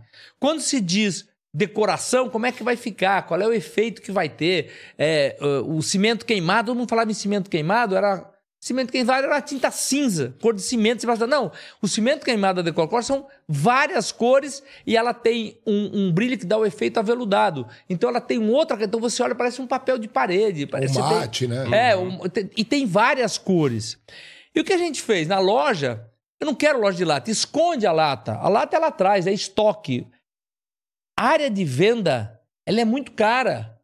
Então, guarda o estoque no estoque e use a loja para você fazer o quê? Para você fazer um lugar de experiência. Coloca os móveis, cadeira na frente, um berço, uhum. um aparador. Ou seja, para você mostrar como você pode criar um ambiente melhor. Naquilo que a gente tem um produto, que é o cimento queimado com, com, com uma resina, para você passar em cima de azulejo de banheiro ou de cozinha. Você não Caramba. precisa mais arrancar o azulejo da cozinha nem do banheiro. Você passa um, um, um, um produto para dar aderência, depois você passa um nivelador, depois você passa o produto, depois você passa é, um, uma, uma resina para que você cria que ele fique impermeável. Caramba! Ah. Tudo isso sem quebradeira, sem entulhos, uma obra rápida, você faz muito rápido. Ou seja, benefício, praticidade, agilidade, baixo custo, resolve problema, resolve piso, resolve parede, resolve banheiro, resolve tudo. Então, na loja, eu também tenho que pegar um pedaço e mostrar as etapas, como é que funciona. Ou seja, aonde a tinta emborrachada com água, lugar para você jogar água, para mostrar que você joga água, a água é, ela é hidrorrepelente de fato. Ou seja, essa experiência, aonde as pessoas vão lá verificar, olhar, conhecer aquilo que ela tem como opção para a casa dela. É isso que a gente quer nas nossas lojas. É isso que as lojas da Decor Colors fazem. Se tem uma aqui perto, você passa lá, você vai ver. Uhum. Ela tem que estar tá dentro desse modelo, tá, tá. que é uma experiência diferente que a pessoa tem dentro daquela loja e isso faz toda a diferença. Isso é que faz o sucesso de crescimento, de, poxa, mais de 400 e tantas franquias em dois e anos difíceis, não está fácil. O varejo está sofrendo, principalmente o varejo de construção, porque houve uma explosão e depois parou. É. E nós continuamos, porque nós não estamos vendendo tinta, nós estamos vendendo soluções. E soluções muito especiais, não só para o consumidor, mas também é, para os pintores, porque ele tem mais rendimento, ou seja, é uma tinta que as pessoas, que os, que os profissionais trabalham melhor. E uma coisa interessante que eu acho que até hoje não tinham percebido, a não ser algumas é, é, lojas né, é, grandes, que a decisão da pintura, normalmente, não é do, do, do, do homem ou do principal é, é, pessoa da casa.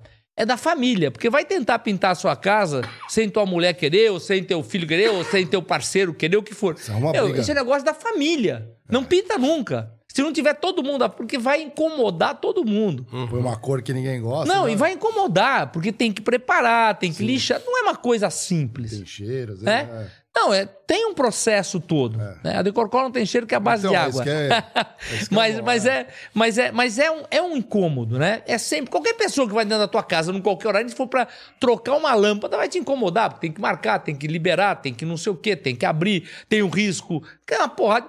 Então, Quanto menos você trouxer problemas, você. Agora, quando está todo mundo afim da reforma ou, da, ou da, da, da, decoração, da mudança, aí todo mundo pega. Então, a loja é exatamente para isso. E o que, que eu quero dizer com isso? No final, a experiência faz a diferença mesmo no ponto de venda e para produto que é super commodity. Que coisa mais comum do que uma tinta? Uhum. Você pensar, que oportunidade eu tenho para vender tinta? O mercado, duas grandes multinacionais têm mais de 60% do mercado. Depois, mais outras duas empresas, uma delas também multinacional, tem mais 12% do mercado. É. E no resto tem lá mil empresas, provavelmente, uhum. onde nós estamos, brigando por um pedacinho lá de mercado de, sei lá, 15%, 20%, nem sei quanto por cento vai que está brigando ali, que esses números são aproximados, tá? Não uhum. são números exatos. Para depois dizer, ah, você falou isso, mas não era, não é não, 60%. Sim, não né?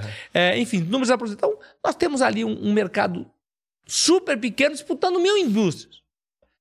É, e mesmo assim você tem a oportunidade. Quando você olha não para o seu negócio. Você olha para o consumidor. O que, que o consumidor quer? mesmo sendo um negócio de tinta, que é um negócio que provavelmente o cara acha que é de pintor, né? Não é. E nós damos a oportunidade para ter tanto o pintor, tanto o, o, o, franqueado, ele pode ser home, que é um pintor, podendo ganhar não só na mão de obra, como ganhar também na venda, ou seja, na venda do produto, da matéria-prima, como também a loja física. Então, muitas pessoas que entraram como home acabaram sendo full, ou seja, montando uma loja física. Legal. E isso é um negócio que me deixa muito feliz, porque desde o primeiro ano que eu participei, que eu entrei nesse projeto do Shark Tank, foi muito em cima disso, de trazer ou levar a oportunidade para as pessoas empreenderem junto comigo. Ou seja, dando oportunidade para as pessoas. Lógico que é um negócio lucrativo, todo negócio para ser sustentável tem que ser lucrativo, mas você não precisa ganhar sozinho, e nem vai, nunca, nenhum negócio bom você vai ganhar sozinho.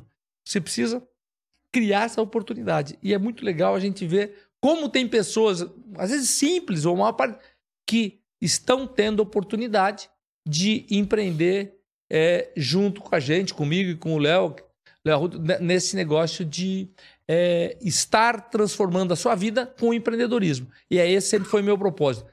Vamos levar essa mensagem e, poxa, no meio disso, acabar nascendo empresas, até porque o mercado de tinta é gigante, né? É. Tudo tem tinta. Você olha para onde você olhar, Sim. aqui tem tinta. E já né? pintamos, né? inclusive. tá aí, ó. Então, tudo, tudo tem tinta. Então, o mercado é gigante.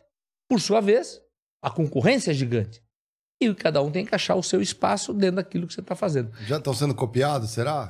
Com certeza, já tem lojas, já, é. já dentro mesmo dessas grandes, já estão já mudando, falando, pô, não, vamos fazer, poxa, como é que a gente né, hoje nunca viu nisso, ou não pensou nisso? Então já estão, com certeza, é, fazendo várias modificações na, na, na no formato de estar tá divulgando, no formato de estar. Tá... Agora, são empresas gigantescas, tem todo o meu respeito, sem dúvida nenhuma. O que a gente está tentando, ou o que a gente está fazendo, né? Tentando fazer, é achar o nosso espaço, porque o mercado é gigante. Tem é. espaço para todo mundo. Tenho certeza que eles não estão preocupados com isso. Mas nós estamos criando uma redistribuição é, importante, né?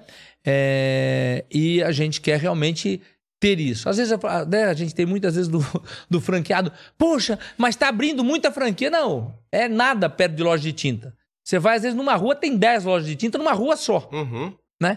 Você pega cidades de 200 mil habitantes, tem 8, 10, 12, 30 lojas de tinta, 40 lojas de tinta, numa cidadezinha só. E todos estão ganhando dinheiro, todos estão vivendo, então não estaria todo mundo aberto. É fato. Né? É. Agora, aí você abre lá, você dá, uma, você dá uma franquia, aí abre a segunda naquela mesma área, que a gente sabe que tem espaço, né? Uma tá no canto norte, no canto sul da cidade. O cara, pô, mas abriu outra. Cara, esse mercado é gigante. Se preocupe em trabalhar bem o seu mercado, ou a, a, a, as pessoas que criam a decisão. Quem é que cria a decisão de pintura? O cliente, o arquiteto, o decorador, o engenheiro, uhum. o construtor, o pintor. Poxa, procura essas pessoas, traga essas pessoas para fazerem parte desse ecossistema e esse vai com certeza te ajudar o teu negócio a crescer. Então a gente quer realmente, né, é, fazer uma rede, né, é, de produto para que nós de, de, de lojas para distribuir o nosso produto para que a gente possa de fato atender melhor o nosso consumidor. Então não dá para eu pensar é, no Ipiranga, um, é, eu tenho uma pessoa não, lógico, não vou pôr uma outra loja do lado dele, mas eu preciso atender melhor aqui do lado. Tem Moca, tem, tem uma. Tem, tem, tem São Caetano, tem uma pancada de, de, de, de, de bairros e regiões por aqui é muito, muito grande que a gente tem a oportunidade de estar tá abrindo mais lojas. E aquilo, né? É melhor você ter uma loja que coexiste com você e é seu parceiro do que se deixar aquele espaço aberto e abrir um concorrente, porque aí realmente que você vai. E o concorrente existe, né? Porque é. todo lugar tem uma porrada. De... Exato. Tá exato. cheio de lugar que tem uma loja de tinta de frente para outra. Exato. Vendendo o mesmo produto. Uhum. Uma loucura. É. é... Polinário, pô, a gente conversou, conversa boa, passa rápido, né? Já estamos mais de duas horas conversando, tá? Caramba. É. é então, pô, queria. É, tem um emblema, enquanto o Lucão puxa o emblema da noite, eu queria agradecer é, a oportunidade de conversar com você aqui. Pô, pra mim é uma honra é, ter você aqui na mesa. Agradeço. Depois de ter conversado lá no HSM, né? compartilhar um pouco também dos nossos é, projetos e, e, mostrar um pouquinho mais o que a gente está fazendo. A gente em breve vai estar com projetos juntos também. Então, sem muitos spoilers, mas é, queria abrir para você falar um pouco sobre o futuro, um pouco sobre o que você espera e também é, deixar aberta a oportunidade para você é, fazer comentários, enfim, dar uma ajuda para quem está ainda perdido e não sabe o que quer empreender. Hoje acho que foi uma boa conversa, mas você fica à vontade para agregar aí no nosso nosso papo. Olha, Olha. fez uma Isso aí é o, é o, nosso produtor, tá? Com inteligência artificial que fez. Porra. É, é um spoiler, é isso? Ah, é? Será, será que é um spoiler? será que vem aí? Pois é, cara. Não, na verdade, eu, como eu falei, como propósito, é, eu gosto muito, me dedico bastante, cada vez mais, em levar conteúdo é, é, realmente importante para que as pessoas é, possam virar, às vezes aquela viradinha de chave, né? Que virou, vira a chave e tal, é, para mudar de atitude. Porque uhum. a única coisa que vai tirar as pessoas, ou que tira as pessoas de onde elas estão, é o quê?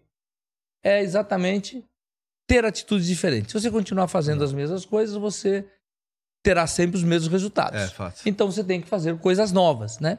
E eu, eu, como propósito, eu quero exatamente poder levar conteúdo de qualidade, né? É, e discutindo isso, trazendo pessoas que é, eu também admiro, né?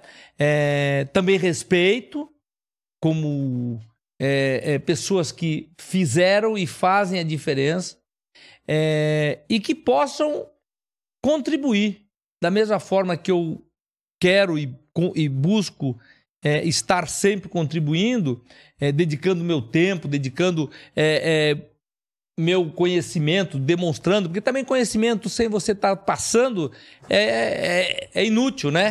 então é, exatamente. Então é importante você estar levando distribuindo isso, passando isso para frente, levando para que as pessoas é, é, recebam esse conteúdo de uma forma prática. Eu sempre falo o seguinte: é, nessas conversas todas que a gente tem, nesses bate-papos, né?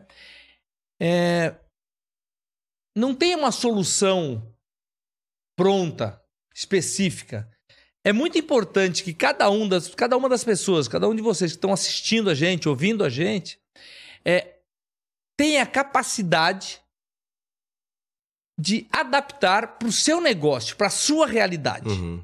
Porque não tem uma receita pronta. É verdade. Para negócio nenhum. Então, tenha a capacidade de adaptar para a sua realidade, para o seu negócio. De que forma? Testando. O nome de business é teste. É. Empreender tem a ver com teste. O nome do negócio, empreender, tem que testar. Você não existe nada sem você testar. Ah, você não erra? Erro, erro bastante. Só que eu erro rápido e só cometo erros novos. É isso que eu preciso fazer. Hum, é. Só que erros novos. É, aqui, aqui no Flow a gente fala sempre que é, a gente nunca sabe como vai acertar. Mas a gente sabe como que faz para dar errado. Ah, sim. Então, se eu evitar como dar errado, eu tenho a chance de dar certo. Exatamente. Você não vai fazer os Eu já cometi um erro, já sei. E às vezes até em reunião de diretoria, às vezes, não, mas não, não deve fazer. Não, mas foi você que falou para fazer assim. Eu falei, eu estava errado. Temos que fazer diferente. Não está vendo? Os números estavam errados. não é porque eu falei. Que tá sacramentado, né? Que eu tô certo. Tá então, escrito na pedra. É. Nós temos que ter a humildade. Todo empreendedor tem que ter a humildade de saber que errou e corrigir muito rápido. É isso. Ah, não, a ideia foi minha. Eu não, eu, eu vou sustentar até o errado dá certo. Não vai não dar, vai. pô. O errado o apego, dá errado. Né? Pegado ali a ideia. O errado dá errado. Então, é muito importante que é, tenha essa consciência. E a ideia realmente é poder levar cada vez mais, né? É, esse tipo de conteúdo, esse tipo de bate-papo, porque muitas vezes aquilo que é comum numa roda, como nós de empreendedores, né, de pessoas que estão é, exercendo é, liderança dentro daquilo que a gente faz, os papos nossos são papos comuns entre nós. É. E com aprendizado. Eu aprendo, você aprende. A gente está aqui trocando ideias. Mas são assuntos gostosos, comuns. Mas para algumas pessoas que não têm essa oportunidade de estar frequentando essas rodas o tempo todo, essas mesas o tempo todo, é, esse tipo de conteúdo em podcast, em programas como é o do Charles, realmente Aproxima, né? aproxima, leva informação, leva conteúdo realmente relevante. E se essa pessoa ou se essas pessoas souberem adaptar para a realidade do seu negócio, ou seja, o negócio que ela está fazendo, exercendo, com certeza vai funcionar muito bem. Uhum. Agora, receita pronta não existe para negócio nenhum. É. Você pode pegar o professor, mestrado, doutorado em Harvard, não sei o quê. É, o cara vai falar as teses, as teorias, mas eu preciso vir adaptar para o meu negócio, para aquilo que eu estou Na fazendo. teoria, a prática é outra, né? Exa- Além de tudo, ainda tem isso. Além de adaptar, eu ainda preciso testar. Uhum. Além de adaptar, eu preciso testar. Ou seja, eu tenho que pegar a informação, adaptar para a minha realidade e testar. Porque essa realmente é, é, é, o, é, o, é, o, é o que faz a diferença. Isso realmente é o que faz a diferença em você ter sucesso ou não ter sucesso naquilo que está fazendo. E saber reconhecer os seus limites para ter pessoas ao seu lado que lhe complemente.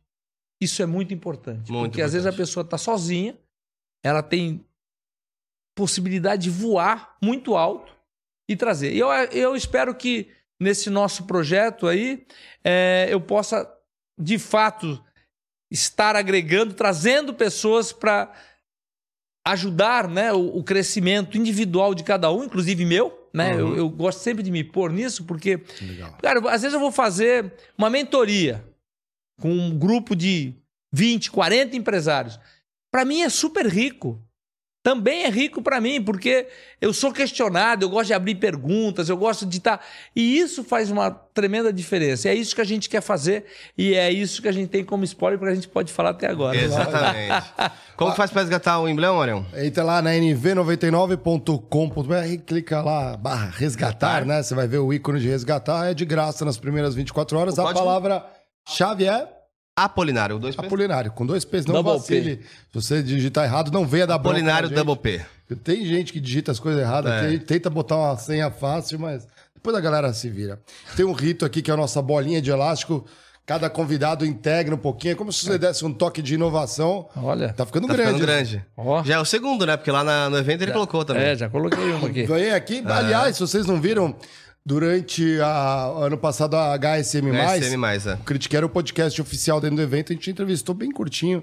Falamos de outras coisas que a gente não falou hoje aqui com o João, então vale a Nem pena. sabíamos que íamos trabalhar juntos ainda, naquela época. Exatamente. Foi o Vendo? projeto que nasceu, né? É, algumas Aí, coisas o vão, amor. vão sendo ponto a ponto, né? Os olhos do Geiger aqui. que- Vamos fazer um ping-pong bem rapidinho para fechar, então. É, Dá um conselho para quem tá começando a carreira. Foco, dedicação e trabalho. Boa. É, um, Pode ser uma- três, né? Pode, Pode. pode. Falou um, falei foco, dedicação. Não, pode, assim. Porque foco, dedicação e trabalho é. Indica uma obra, pode ser um livro, filme, qualquer coisa, uma peça. Olha, eu, eu como dica de empreendedorismo, eu não, não quero fazer propaganda de vender, mas eu indico muito o meu livro, que é um livro prático, rápido de, escre- de, de, de se ler é, e muito objetivo. Que a inovação é questionar aquilo que já existe. Ou seja, as pessoas às vezes acham que inovação é uma coisa de NASA, Marte, Lua, tecnologia, Sim. internet. É, não. Inovação é questionar aquilo que já existe. E ali é uma linguagem simples, transparente, direta. é, e eu recomendo, é, por mais que é, existe várias coisas tá que eu acho. tela. Ó, tá na tela aí. Aí. São várias coisas que eu acho legal que a gente é, que a gente pode que a gente pode estar fazendo, mas inovar é isso aí. É questione aquilo que já existe, aquilo que você já está fazendo, a forma que você está fazendo, e isso sim você vai ver e achar possibilidade e oportunidade de você inovar. Tem a nossa pegada, né? Critiqueira, Aham. criticar. A arte de criticar. Acho Arte de a criticar. você não tem como mudar se você não critica. O pessoal olha a crítica como uma coisa muitas vezes ruim. Não, criticar é só apontar.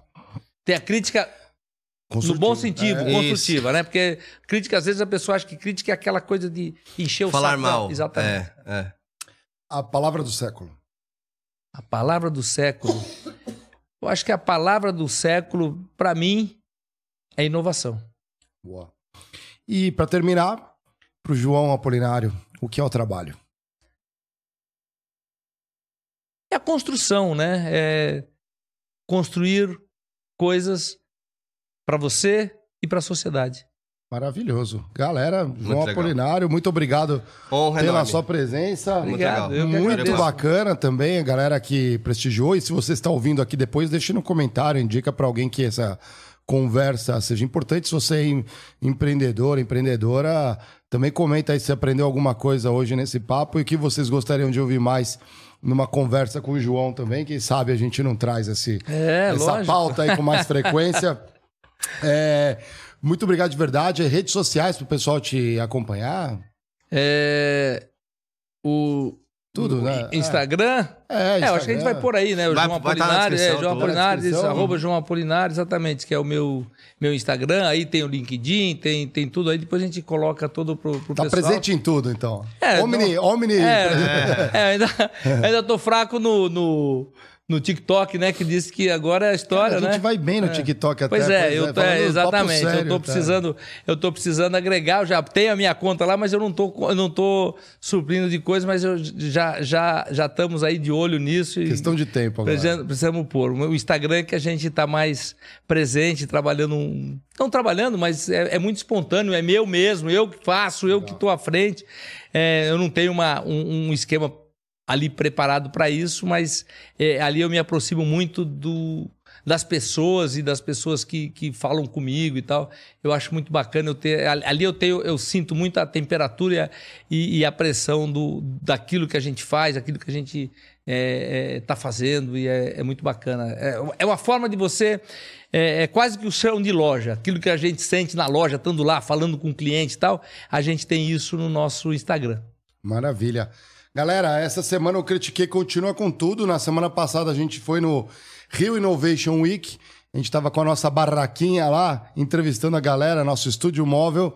Aliás, a turma voltou maquiada. Eu voltei também. Aqui tá todo mundo nesse calor. Tava com um calor de 40 graus e o ar ar-condicionado de 10. Tá todo mundo meio rouco, voltando aqui, raspando a garganta. Mas a gente falou com uma galera muito interessante.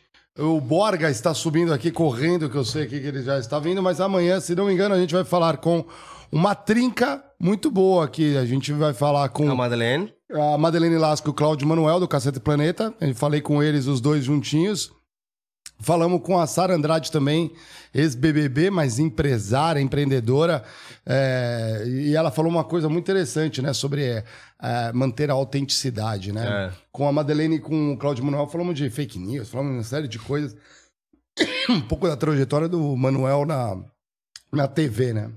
E Muito se, bem? se você acompanhou aí hoje o, o programa e viu o que eu mencionei lá sobre o exemplo do, do Instagram, eu acabei de postar nos meus stories, então se você quiser acompanhar nos stories Geiger14, eu postei lá aquilo que a gente falou hoje sobre construir um caminho que é pontual ou construir saltos que, que, que conversem com o seu ecossistema ao longo do tempo.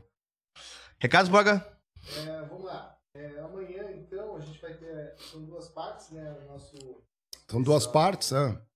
Amanhã a gente vai ter Madalene Lasco e Cláudio Manuel, Madai e Claudio Manuel falou. é, Sara Andrade e Fábio Queiroz. Ah, e E Fábio Queiroz. Que legal. Super que é legal o- também. O sócio proprietário Só do se Rio do Innovation. Innovation Week. E no episódio 2, que tá lá na quinta, é, Marcelo Glazer e Cobra. Fala aí. Pô, Marcelo Glazer e o Cobra foram, foram muito boas conversas, aí, né? Quinta-feira, Marcelo Glazer É. e o artista Cobra, né? Marcelo Glazer. Foi muito legal as duas conversas. físico, astrofísico, né? Tá, vamos falar um pouco da carreira dos dois. A gente fala às vezes só com o empresário, mas é legal falar com o Foi Cobra. bem legal né? mesmo, bem legal. Bom. E o Glazer também, né? Como pelo pessoal aí que vai pelo lado mais acadêmico. Boa, é isso? Excelente, muito obrigado, obrigado novamente. Obrigado. Satisfação, portas abertas. Obrigado. E vamos que vamos. Vamos que vamos. Isso aí. Lucão, Valeu. roda a vinheta.